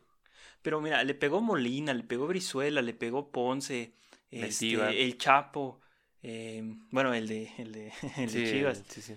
eh, todos le el Tiva, todos le pegaron a, a Campbell y ni una tarjeta amarilla para Chivas. No. Mientras que eh, en ese partido, tres jugadores de, de León tuvieron tarjeta amarilla. Salieron amonestados. Creo que todos que eran Eh, los, Tecillo, los de la izquierda, ¿no? Sí, Tecillo, Montes y Barreiro Ok, sí. salieron amonestados en ese partido. Eh, y bueno, el, el- el primer gol fue de hecho una asistencia de Joel Campbell para Un Navarro. golazo. Un- es que lo- no, no, no, lo puedes ver 15 veces, es un deleite ese gol a Chivas. Después eh, Cota se equivoca y le hace un penal Ah, a, sí. le hace un penal a Antuna y ya Macías lo cobra muy bien. Y Hubo polémica. Sí, Esa es que- polémica falsa. Que Polémica barata, ¿no? De esa que, Sí, que sí. no, que no mencionamos aquí, pero pues hay que tener contexto. Macías siempre dicen que dice a dónde va a tirar los penales. y no, es cierto. Él tiene como un tic nervioso al momento de tirarlos. Y ya, no, no hay más. No, o sea, todos los jugadores hacen mañas a la hora de tirar un penal. Es que es polémica falsa, ¿sabes? Porque un portero dice, tíramela ahí. Ah, claro. Tira, o sea, eso es normal en el fútbol. El delantero le puede decir, va ahí, te la voy a poner ahí. O sea, Sí. No hay por qué decir eh, que se hizo algo que realmente no fue. Sí, que fue un acuerdo, ¿no? O sea, eso realmente un penal es suerte. Sí. A final de Ah, cuentas. o sea, si lo tiras mal, pues sí, suerte. Pero si lo vas a tirar bien. Bueno, Así, muy- así como el crack de buen, el No, Tony Cross de la Liga de 90% es suerte, ¿no? Poquito. Yo digo que sí está muy fácil meter un penal cuando lo tiras bien. O sea, cuando va bien colocado, na- nadie lo. Sí, sí, sí. lo Pero, o sea, si el portero se adelanta un paso, ¿no? O algo así. Ah, sí, cuando un portero se adelante es más complicado. O sea, muchas veces sí tiene que ver ese factor. Eh, bueno, eh, entonces el partido terminó 1 a 1 y en la vuelta al minuto 17 Campbell nuevamente eh, anotó un gol y se terminó el partido. León se echó para atrás. Fue la primera vez que Nacho Ambriz en la liguilla utilizó la doble contención con Iván y Aquino. Ahí no jugó Gigliotti, ¿verdad? Eh, sí, sí ¿Sí jugó? Sí jugó Gigliotti. Ah, que falló una al principio del segundo partido, ¿verdad? Sí, cierto. Sí, sí, sí. Que quiere reventar y nomás le da por afuera. Así es. eh, entonces ahí quedó. León gana 2 a 1 la serie. Ahí quedaron las chivas. Ahí quedaron las Chivas. Eh, pero era muy curioso lo de Chivas, porque venían súper alzados por ganarle al América. Y cuando perdieron contra León, es que es natural, o sea, no ibas a Que, ganarle a que León. hay que recalcar que de los partidos que resaltamos antes era el León Chivas, que quedaron 0-0 al principio del torneo. Sí, y de hecho en el partido de Chivas, eh, Mena tuvo una clarísima para Igual. irse 2-1 Ujú. y La otra falló. vez Mena falló. Sí. Falló enfrente del portero. Sí, ya cuando vas mano a mano contra el portero, una portería tan grande contra un mono tan chiquito a comparación, ya es fallo del delantero. Sí, sí, sí. Eh, Nacho Ambriz no, no quiso arriesgar, no quiso pecar de soberbia porque, a ver, es una máquina el León, o sea, te podía hacer 10 goles, pero a veces esa contundencia no, no, no es tan buena. Tal vez este León de esta temporada solamente te podía hacer unos tres. Pero porque no eran contundentes. Es que Mena fue el no- problema. Mena no andaba fino, Gigliotti tampoco andaba fino, Sosa, Sosa es... Ah, sí. O sea, no puede ser que Sosa sea, tenga tan buena ubicación en el área y falle todo. sí, no, pero es- ya es mala suerte, ¿no? O sea, lo que le pasa a ese tipo. O sea, Nico Sosa es de los mejores delanteros con la mejor posición. No, y, Siempre lo, en- lo encuentran solo. y no es displicente, ¿no? Deja de eso. O sea, siempre busca él también entrar en las jugadas y de alguna forma no termina entrando el balón. E- Es súper extraño el caso de Nico, el killer Sí. Sosa. Bueno, Creo que metió un gol en todo el torneo. eh, creo que no metió ninguno, ¿eh? Creo que sí. No, no metió. ¿No metió? Ya lo habíamos dicho. No, no, ¿No metió, metió? ni uno, no convirtió. Chale. Sí. Bueno, pues, ahí está el Eh, dato. Y bueno, León estaba en la final y como lo dijimos al principio, no era de eh, qué va a pasar con León, sino quién le va a tocar a León. Esa era la gran sí. pregunta. Eh, ¿A quién le va a ganar el León? Y bueno, queríamos a Cruz Azul. La mayoría quería ver a Cruz Azul en la final contra el León. Iba a ser bonito, ¿no? Porque la última final que ganó el Cruz Azul fue contra el León. Así es. Y igualmente se iba a cerrar en el estadio de León, todo muy sí, sí, sí. místico, ¿no? En un año tan raro. Y iba a Cruz Azul ganando 4-0. Exactamente. Cruz Azul había ganado la ida 4-0 a unos Pumas que no metieron ni las manos. ¿Y qué creen? Pumas llegó a la final. ¿Cómo? Es una de las grandes interrogantes del fútbol moderno. Sí, empató el marcador y pues pasó por posición en tabla. El segundo lugar del torneo, 8 puntos de diferencia. Ojo, el León le llevaba 8 al segundo. Ahí nomás. Eh, Pumas entró directo a Liguilla, que por milagro pasó a la siguiente fase cuando le ganaron la serie a Pachuca. Otro milagrazo. O sea, Dávila tampoco No, metía no. el balón por no sé qué. Dicen los de Pumas que no es suerte, que era muy malo el Pachuca. No, no, no. O sea, Pachuca fue superior Pero en el- superaron, o sea, ya para que el Pachuca te supere en un partido, o sea, el Pachuca de hoy en día, Para que el Pachuca de Palermo te supere. no, eh, está bien cañón. es muy complicado. Eh, y sí, solamente le ganaron por un gol a Pachuca. Y ya. sí. Pero Pachuca pudo haber ganado por dos, tres goles en Seúl. Y las falló, falló un penal, ¿te acuerdas? Sí. Y, y en la semifinal empataron la serie eh, tras venir de un 4 a 0 al Cruz Azul. Lo que les daba el siguiente pase. Pasaron por tabla y fue un partido muy extraño. Tres goles en el primer tiempo. Manejaron el partido, se organizaron, no se volvieron locos. Cruz Azul jamás atacó. Y pues ganó. Bueno, empató Pumas el partido en el último minuto. Y que Pumas venía de, de más a menos. Venía bajando mucho su Sí. ritmo. O sea, también empezó con sus jugadores goleando. O sea, su, este Dineno, su delantero principal, goleador, ¿no? Al principio, después se apagó. Carlos González no apareció mucho en los momentos donde se necesitaba. Y ahora sí que, pues, no sé de qué forma Pumas logra controlar o ganar algunos partidos. Con el factor, este, suerte. Esto en el fútbol realmente juega mucho. Un rival eh, futbolísticamente nada peligroso, pero con una suerte difícil de descifrar. Claro que sí. Eh, el partido en Ceú, cancha donde León no ganó ningún partido en el torneo, porque hay que recordar que ahí perdieron contra el Cruz Azul. Pumas empezó ganando, luego el central Barreiro, el segundo jugador con más partidos en el torneo, es expulsado por doble amarilla. Eh, una amarilla. Innecesaria, la primera, que la verdad no es para millar. O sea, es para mañana, ¿no? Para mañana, Es ¿no? que, sea, a, es- a ver, en el, en el resumen principal del partido no está por qué le sacan la primera ma- amarilla a Barreiro. Ajá. A Barreiro le sacan la primera amarilla por una pelea que tiene con con Vigón. Entre comillas, pelea. Es un eh, es típico jaloneo, ¿no? De No, eh, me acuerdo yo perfectamente que marcan una falta, Barreiro va corriendo y se frena, como que se va entre, como que se mete entre un jugador, creo que es el Chapito o Meneses, se mete entre él y uno de Pumas y como que le da ahí un recargón al de Pumas. sí, sí, sí. El de Pumas cae, adolorido, atormentado de ese gran golpe y le reclama. y se van todos sobre él, ¿no? Sí, ves que Barreiro, o sea, Barreiro te sopla y te mueve. No, o sea, para mover a Barreiro está...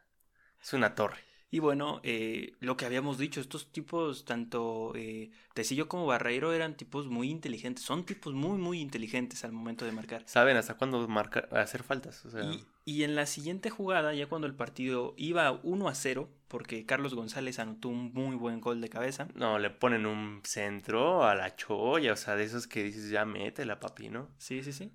Eh, y nadie lo esperaba. De No, hecho, no. era lo que estaba cuidando mucho a Nacho Ambriz, que no, no mandaran el centro, ya ni siquiera marcar a los eh, delanteros como Dinero y Que, González, tam- que, que se- también... que son escurridizos, ¿no? La indicación de Nacho en el partido fue que no lo dejen enviar el centro. Esa fue la indicación. Sí, sí, sí, y ya estudiando los partidos de León vimos que los centros son una debilidad para el León. Sí, el balón parado para León era trágico.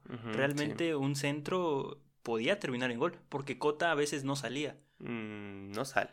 a veces. Luego tuvo dos que tres buenas salidas en, en la liguilla. Sí, pero son unas salidas muy claras, ¿no? Son más de anticipación, ¿no? Sí, más de sí. lectura de juego que de aventarse a la aventura. Pero bueno, entonces el partido iba 1 a 0. eh, entonces Barreiro pierde un balón, no lo quiere, lo quiere recuperar. Y el problema de cuando lo quiere recuperar es que hace una falta que es de amarilla, doble amarilla y adiós. Sí, Se fue. sí, sí. Eh, León se quedaba con uno menos. Yo pensé, dije, se va a acomodar, va a meter a Pedro Aquino como central y pues a aguantar, ¿no? Y yo te dije, va a entrar el amuleto. El Sí. amuleto del bicampeonato. Ay, yo, yo te lo dije desde el principio. Y entró el Puma Gigliotti junto con el avión Calderón posteriormente. Y Nacho González, ¿no? Y Nacho González entró. Él es el amuleto. Sí, sí, sí. Nacho González entró. Este. Y Nacho González, otra vez contexto, ya habíamos dicho que había jugado nueve minutos. Eh, y Nacho ni siquiera tenía la ropa porque él no, no iba a jugar.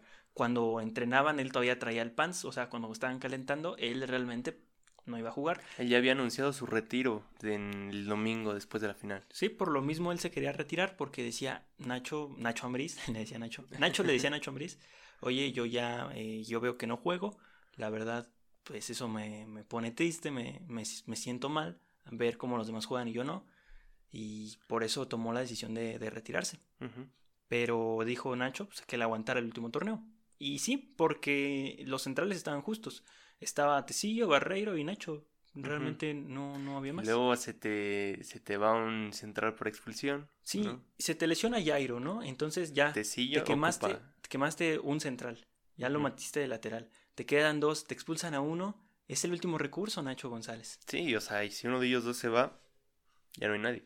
Entonces al final del partido acomodaron una línea de tres con Nacho en medio, eh, Tecillo por izquierda, Mosquera por derecha, este, cuatro medios y un delantero.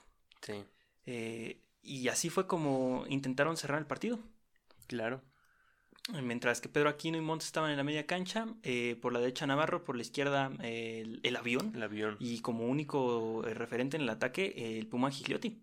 Don Puma, que no había entrado, ¿no? De titular, o sea, No, entró de en cambio tiempo. y nosotros ya habíamos visto que Campbell en los partidos pasados de, de delantero único centro no, no, no lo armaba, o sea, ya, ya era algo cantadísimo, era así como de, a ver Nacho, creo que te estás equivocando, o sea, muchas jugadas el León mandaba un centro, quería un pase filtrado, quería un apoyo, un poste y necesitabas un delantero centro. Campbell no sabe hacer esos No, movimientos. de hecho, Pumas jugaba mucho al fuera de lugar, su defensa era muy compacta y no, no entraba a su área, generalmente jugaba al borde del área grande. Sí, porque sabe, sabe, el Lilini era muy inteligente y sabía que León, sus goles son dentro del área. Sí, es un equipo muy profundo, entonces lo, tú lo no lo tenías que limitar. Y como no mandaban centros porque no tienen jugadores altos, pues tenían que volver a regresar e intentar entrar. Claro. Pero con Campbell era difícil porque lo dejaban afuera de lugar cada, cada rato. Sí. Y pues al final del partido el Puma Gigliotti empata el partido con una emotiva celebración que pareciera que el tipo había ganado la final del mundo. No, no, o sea, algo impresionante. La final de- del universo. O sea, el, el tipo estaba metido en el León. O sea, cuando lo vi dije, eso es compromiso. O sea, este tipo acaba de empatar un partido que todavía quedan 90 minutos más y parecía que ya había ganado. O sea, que ya estaba él ya con, con el trofeo en las manos, ¿no? Sí, fue, fue un desahogo porque eh, el Puma nadie lo quería en México. O sea, los aficionados del Toluca, pues obviamente tienen al estandarte de Cardoso. Entonces, cuando llega un delantero, la afición es muy, muy exigente porque saben que se pueden traer extranjeros muy buenos. Te diré, ¿eh? ahí reciclaron a Triverio. A Triverio, ¿no? ¿Te acuerdas cuando Mancilla también juega en Toluca? Sí, sí. Sí, otro Triverio, pero de otro espacio-tiempo. Eh, y bueno, pues así quedó el partido, uno a uno. La vuelta, Talavera regresa a la portería tras no jugar la recta final del torneo regular y toda la liguilla. Claro, o sea, Talavera ya venía de una lesión y ya tiene, tiene sus años, tiene sus años Talavera. Sí. Ahora Campbell va a la banca y el Puma tiene la responsabilidad de ser el centro del gol y lo cumple. Sí, y bueno, aquí cre- creemos nosotros que ya venían problemas físicos con Campbell, ¿no? Sí, Ya habían más o menos dicho que Campbell había tenido problemas al final de la temporada pasada y en el inicio de esa tampoco, o sea, entra unos que otros partidos y después otra vez lo banquean, ¿no? Y vuelve a entrar en liguilla y lo banquean en la final, es como que sí daba el 100 y de repente otra vez eh, como que yo creo que se resentía de algo, no sé qué tenía. sí, fue, fue curioso lo de Campbell porque al final terminó entrando porque Mena se lesiona en el último partido de la temporada como en la final contra Tigres. Claro, y Mena sale llorando porque dijo, otra vez no puede ser, Sí, otra vez. y Campbell de hecho, ni, o sea, ni siquiera le preguntan y el Pero tipo ya bueno. estaba cambiado para entrar. Qué bueno que se lesionó Mena. ¿Por qué? ¿Qué, palabras tan fuertes? eh? Bueno, en ese partido. Qué bueno que no lo jugó. ¿Por qué? Porque Mena hizo una liguilla para llorar. Fue muy malo, ¿no? Malísimo. O sea, de los peores partidos de, de sus, de, de sus de su carrera. O sea, no es posible lo que, o sea, lo que hacía no era normal. Decías, ya cámbialo, Nachito. Mete a Campbell y meta a Meneses y ya. O al avión a Meneses. Ya. Sí, y, No lo metas. y antes el que le reclamaban mucho la afición era Meneses. Decían que Sí. sobrevalorado, y así. Yo creo que hizo un muy buen torneo este. Y, eh, no, cer- cerró con broche de oro Meneses. O sea, Meneses perdió titularidad en el torneo, lo, ya lo revisamos. Y regresó y wow, o sea, e- ese, esa posición que le dan a Chito Ambriz para salir y tomar la banda, el centro del campo, muy buena, ¿eh? Sí, sí. Sí, es como... Es que todos los jugadores de León se parecen en su estilo de juego. Luego hasta lo ves en los narradores, ¿no? Y, y ahí viene Montes, ¿no? Y es Meneses. Y ahí viene Meneses y es Navarro, ¿no? Sí, sí, se confunde mucho. Y bueno, iban ganando 1-0, 2-1 global. Aquí el gol de visita no cuenta. En solamente el marcador global, quien meta más goles gana. Y Pumas empezó a intentar echarse para enfrente. León otra vez se cerró, Pero al mismo tiempo tenía la pelota. Cuando la podía tener, empezaban a tocar, empezaban a generar. Una vez que la perdían, no presionaban, sino se replegaban. Claro. Y que Pumas empezó muy bien, empezó con presión alta. Empezó con todo Pumas, ¿no? pero O sea, no le puedes jugar hacia León todo el tiempo. Está muy difícil porque el primer partido lo jugaron así. Ahora jugar un segundo partido así es desgaste total, o sea, imposible, ¿no? Entonces, casi cae el gol en esa jugada de Nacho, del amuleto Nachito. La Sí. saca con la punta del botín derecho, impresiona una barrida de, de otro nivel, o sea, esa barrida puede valer el campeonato, o sea, pudo que por esa barrida León es campeón en este momento. Así es, el capitán Nacho, porque Nacho no había sido capitán en todo el torneo porque no había jugado, el capitán era el Chapo Montes, entonces en el León es algo muy bonito, todos estaban conectados y le dedicaron el triunfo a, a Nacho González. a Nachito. Eh, Montes claramente decidió él mismo, por su voluntad, darle el gafete de capitán al amuleto. Así es, y Nacho Ambriz eh, en ningún momento dudó en ponerlo, jamás quiso inventar, eh, no quiso poner a Tecillo este, como central y poner a Jairo, que pudo ser una opción. Sí. pero era una opción arriesgada meter a un jugador que no había cerrado el torneo. Entonces eh, dijo que le tenía mucha confianza a Nacho, no lo dudó ni un segundo y dijo, este tipo ha jugado todas las finales y todas las ha ganado, necesitamos a alguien así en la cancha y jugó un tremendo partidazo. Fue el Minuto- que mejor jugó. Sí, minuto 35 lo veías y decías, Nacho ya no puede. Nacho ya no ¿Te puede. acuerdas en el- los tiros de esquino así que iba, que iba al área? No vayas, no, le costaba regresar Sí, de una sí, sí. forma. Sí, no, no, un sprint ya no te lo daba. No, era complicado, pero afortunadamente pues tenías ahí a Pedro Aquino que Ujú. metía la patadita para calmar el partido. Él mismo lo dijo. Y el arbitraje todo el tiempo fue eh, en contra de León. Casi toda la liguilla hubo muchas decisiones que no fueron puntuales con el León, sobre todo en el partido contra Chivas. No es que no fueran puntuales, ¿no? Sino que como que no eran balanceadas en cuestión de tarjetas. Y aquí en este partido hay un momento cumbre del arbitraje que nosotros decimos estuvo bien y la gente dice, bueno, la mayoría de los expertos eh, tienen la razón, o sea, Sí. vaya, ellos tienen la razón en lo que están diciendo, porque un árbitro no debe de corregir. Un error y corrige son dos errores, no es un acierto. Pero para nosotros fue bueno que en una jugada donde Barreiro, este Mosqueda, se resbala, eh, dicen que es expulsión. De hecho, llaman al árbitro al bar y dicen, oye, vela a revisar porque esta jugada puede que sea de expulsión. De hecho, le sacaron la amarilla. Sí. Y justo cuando le sacan eh, la, la amarilla, le, le- le mandan a llamar, ¿no? Sí, claro. Luego, luego, bueno, se tardan un poco porque el de Pumas pues, como que ve que sí le dolió. Sí, y sí. va al bar. Entonces se escucha que dicen se resbala, se resbala. Y efectivamente no fue culpa ni, ni de Mosqueda ni del árbitro, es culpa de la cancha. Él se amarra muy bien. Él planta su, su pie en, el, en el Y césped. se sale. Y el césped sale. Y es cuando le da ahí, obviamente con todo, con todos los, los tachones, pero con cero, cero intención. De hecho, la jugada se ve extraña porque eh, de, de- en vivo, o sea, de primera instancia, la, la cámara como que va muy por encima, ¿no? O sea, tú estás viendo el partido casi casi desde arriba. Entonces, ves que el defensa ya ganó el balón, o sea, ya llegó primero y dices, ah, ya se barrió, ya llegó primero. Pero como que se ve medio raro el movimiento, como que lento, y se cae. Y entonces es cuando el Pumas llega y los dos chocan. Así es. Es totalmente un choque, pues, accidental. Sí. Peligroso, pero accidental, a final de cuentas. Y bueno, pasa eso, Puma reclama, se frustra y viene un contragolpe de León. Un contragolpe de León donde un jugador que ya tenía amarilla de Pumas, el último jugador, Lo jala. lo jala y lo tira. Y el árbitro, sabiendo que se tiene que ir, toma la decisión de De dejarlo en la cancha. Sí.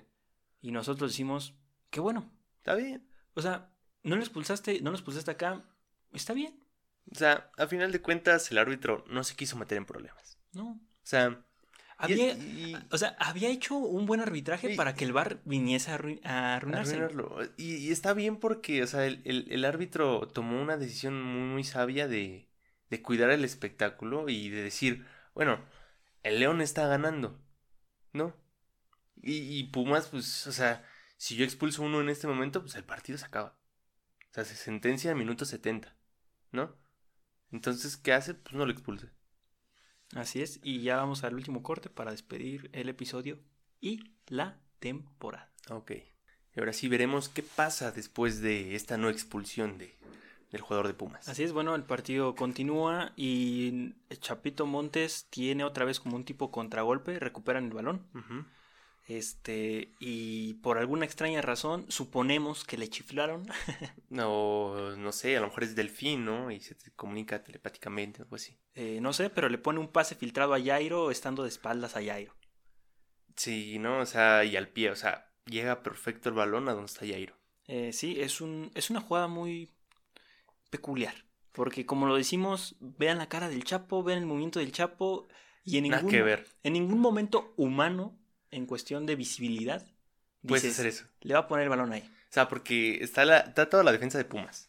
Son tres jugadores eh, atrás y el que está marcando el Chapito. Eh, viene como ferrocarril Jairo por la banda eh, contraria. El Chapito se da la vuelta, como que va a tocar el centro del campo. Recorta, se da, vuelve a dar la vuelta hacia de frente a la portería. Y justo cuando se da la vuelta, luego, luego toca el balón. Sí, A la otra banda. Un balón filtrado perfecto para Jairo Moreno que recorta, vuelve a recortar y este y le mete un gol a Talavera entre las piernas. Claro. Y marca el 2 a 0 del partido 3 a 1 global y el León es campeón del fútbol mexicano después de dos años intentando serlo. Claro que sí. Aquí también hay algo importante que mencionar. Creo que el jugador que entra en lugar de Johan Vázquez que sale por un cabezazo, Ah, sí. le toca la marca a Jairo. Entonces puede que ese gol no hubiera sido gol. Sí, es que también pasó algo extraño en ese partido. Eh, Johan Vázquez, el defensor de Cruz Azul, de Cruz Azul de Pumas, que estuvo de hecho hasta en el once ideal de la liga, eh, sufre un, muy un golpe fuerte en la cabeza que lo deja noqueado por unos instantes. Cae desparramado. Y afortunadamente está, que, o sea, estaba bien, pero por situaciones de salud que debe de ser protocolo, pero de, Cañón. de ley ya, Sí, sí, sí, no jugó el resto del partido, se lo perdió. Y sí, tal la central se descompone, de hecho. desde que él sale. Sí. Pero tampoco es como que hubiese mucha central. No, no, no. Y, y ya, León eh, alza el título y esto se acaba para León. Un campeonato muy bueno en el peor torneo que pudo ganar. Así es, el promedio de edad de los jugadores, ya lo habíamos mencionado, es de 28 años. Los titulares más jóvenes eran Osvaldo, Iván y Nico Sosa con 24 años. Y el mayor era Nacho con 36 años. Como podemos ver, ya es un plantel que ya habéis dicho, 28 años de promedio. Bastante Maduro. maduro, ya posiblemente en su máximo nivel de juego. Sí. El jugador más grande que jugó la final fue Talavera con 38 años. Ahí está. Ya el, el señor que le echaron la culpa del primer gol de, Giglio- de Gigliotti es un bombazo. Es, Es un bombazo. Antes me sorprende que no le haya cortado la mano. No, hombre, no, no, no. Le mete ahí la rodilla y el pie, también se lo lleva. Para fin- finalizar la serie, Jairo Moreno, que no jugaba desde su lesión contra Mazatlán, anotó el último gol en el partido para que terminara 3-1 global, ¿no? Entonces, eh, otro dato, Jairo Moreno tenía 4 y 2 son 5 y otros 2 son 7, casi 9 partidos sin jugar. más o menos. ¿Y unos que te gustan? ¿Dos meses y medio? Algo así, más o menos, es lo que ya habían dicho. Pobrecito, esperemos regrese a la selección después de tremenda final. Eh, el mejor jugador de León fue el Chapo Montes, jugó todos los minutos, 23 partidos. El jugador de la liga. Sí, el jugador también de la liga. 1180 pases acertados, el mejor de la liga, 4 goles, 4 asistencias, 60 centros acertados, 37 remates al arco y 70 balones recuperados. Y muchos partidos de capitán. Sí, y el- 22 partidos como capitán. Ahí está. En el 11 ideal de la liga figuró Tecillo, Barreiro, Navarro, la defensa. No sabemos por qué no pusieron a Jairo. Mm, no sabemos si fue el mejor lateral hasta, hasta aún sin jugar todo el resto de la De hecho, ponen a, a Tecillo como lateral. Sí, está muy raro eso. Eh, también en la media cancha figuró Mena y Montes. Ah, Sí. Y el DT del torneo fue nada más y nada menos que Nacho Ambriz, que Nachito. cada, cada once ideal ponían a Nacho Ambriz como director técnico. Sí, sí, sí. Eh, mención honorífica a Nacho González, como no, que al igual que el Chapo han conseguido el ascenso, el bicampeonato y ahora la Liga de la Apertura 2020. Y Nacho solo jugó la final. Eh, Eso es de crack. Así es. Qué bueno. Qué chido. Y hasta aquí el episodio de León con una extensa explicación de lo que vimos. Este es el resumen del torneo. Así es, vimos la mayoría de los partidos de León, vimos los may- la mayoría de los partidos de la liga, un 80% de los partidos Ajá. de la liga vimos, eh, un 90% de los partidos de León también vimos. O sea, no estamos hablando a lo magia. No, no, no. Vimos la mayoría de los partidos, los volvimos a ver para refrescarnos un poco la memoria y seguimos impresionados con el nivel que ha mostrado León. De hecho, estamos impresionados con el nivel de vistas que tienen los partidos de León. O sea, sí, sí, un millón de vistas. tienen más vistas que partidos del América. Y eso ya, ya es mucho. Sí, y más hablando de un club como el León, es muy local. Sí, súper, súper local. Es, Sí, el, sí, es el Toluca de Guanajuato. es el Toluca de verde. ¿no? Sí, más o menos. Y entra a ese sector ya privilegiado del fútbol mexicano con ocho títulos. Ocho títulos y lástima que lo sacaron ahí de la conca. Pero yo, Nacho Ambriz ha, ha mencionado que, que quiere ser como el Necaxa, pero como entrenador. Quiere, quiere llegar a tener ese título que ahorita se nos puso grave de COVID en este espacio-tiempo, Nacho Ambriz, después de ser sí. campeón. Que está estable, dice. Sí, es, pero se puso grave, ¿no? Sí entró al hospital. Ya para que entres, sí, está Ah, mal. pues ya tiene sus 50 años, ¿no, Nachito? Sí, pero se ve fuerte Nacho, ¿eh? Ese, ese corte de cabello raso de hombre fuerte. Claro, claro. Eh, y ojalá, yo creo que si no le mueven mucho al equipo, que seguramente no, porque han estado renomando a jugadores. Eh, trajeron a Campbell, renovaron a Meneses, renovaron a Tecillo, llegó Barreiro, Cota se va a quedar más ¿Se tiempo. quedará Gigliotti? Gigliotti, la gran pregu- por lo menos seis meses más, sí. Ok. Seis meses más y Gigliotti seguramente se va a quedar. Este, Mena también, muy seguro que ahí termina ¿Zambuesa regresará? Yo creo que si regresa sería Pachuca, pero sería en un año, más o menos. Sí, espera estamos de un año Zambuesa. Sí. Ok. Ya va, ya llegó Víctor Dávila, jugadorazo, Sí. eh, que a veces falla, pero seguramente Que Nacho falló todo contra Pumas. Sí, sí, sí. Eh, entonces yo creo que el León tiene todo para ser bicampeón y hacer otro, otro episodio y decir el bicampeonato de León, la novena, y ahí superaría el Cruz Azul y entraría entre los cuatro más ganadores del fútbol ¿Otro mexicano. bicampeonato? Sí. Híjoles, estás hablando palabras fuertes. ¿eh? Es que el León es de bicampeonato. Su, su primer este, época dorada de León, por decirlo así, fue un bicampeonato. Eso sí es cierto. Pero es que sí, ahorita, ¿qué equipo, qué otro equipo le puede hacer competencia ahorita a León? No, es que no hay. Hablando serio, yo O creo sea, que Monterrey, Monterrey es el, el candidato a hacer competencia y eso por el director técnico que presumen tanto de ser de los mejores en toda la historia de México. sí, sí, sí, este, ¿cómo se llama? Javier Aguirre. Javier Aguirre. Sí, sí, sí. ¿Cómo, cómo se llama? Se me olvidó. es que el Vasco, el Vasco. Ay, también qué lástima de torneo este. Porque siendo un torneo tan molero, donde 12, clasi- don- 12, per- do- 12 equipos tenían posibilidad de un título. 12 de 18, 12. No, hasta más del 50%. Y, y aún así, este, Te corrieron. corren a técnicos sin posibilidad de descender. O sea, no hay descenso tampoco y corres a técnicos por un mal torneo después de que todos los jugadores venían sin haberse preparado durante cuatro meses. Sí, fue, fue una tontería. es una tontería muy grande. Sí, sí, sí. O sea, te- realmente eh, creo que es algo muy, muy tonto de la liga que, que que ocurran este tipo de cosas, ¿no? Donde ni siquiera sabes qué, qué quieres con tu equipo, qué proyecto quieres formar, ¿no? Ni siquiera dónde vas, o qué clase, o qué papel quieres ocupar, ¿no? A mí lo que me dolió fue lo del profe Reynoso. Y no lo voy a superar, chavos. No lo voy a superar. A mí me gustaba ese equipo del Puebla con el profe. Jugaban a algo, jugaban a defender. Ju- Jugaban a que no les metieran gol, y eso es bonito. Eso es bonito.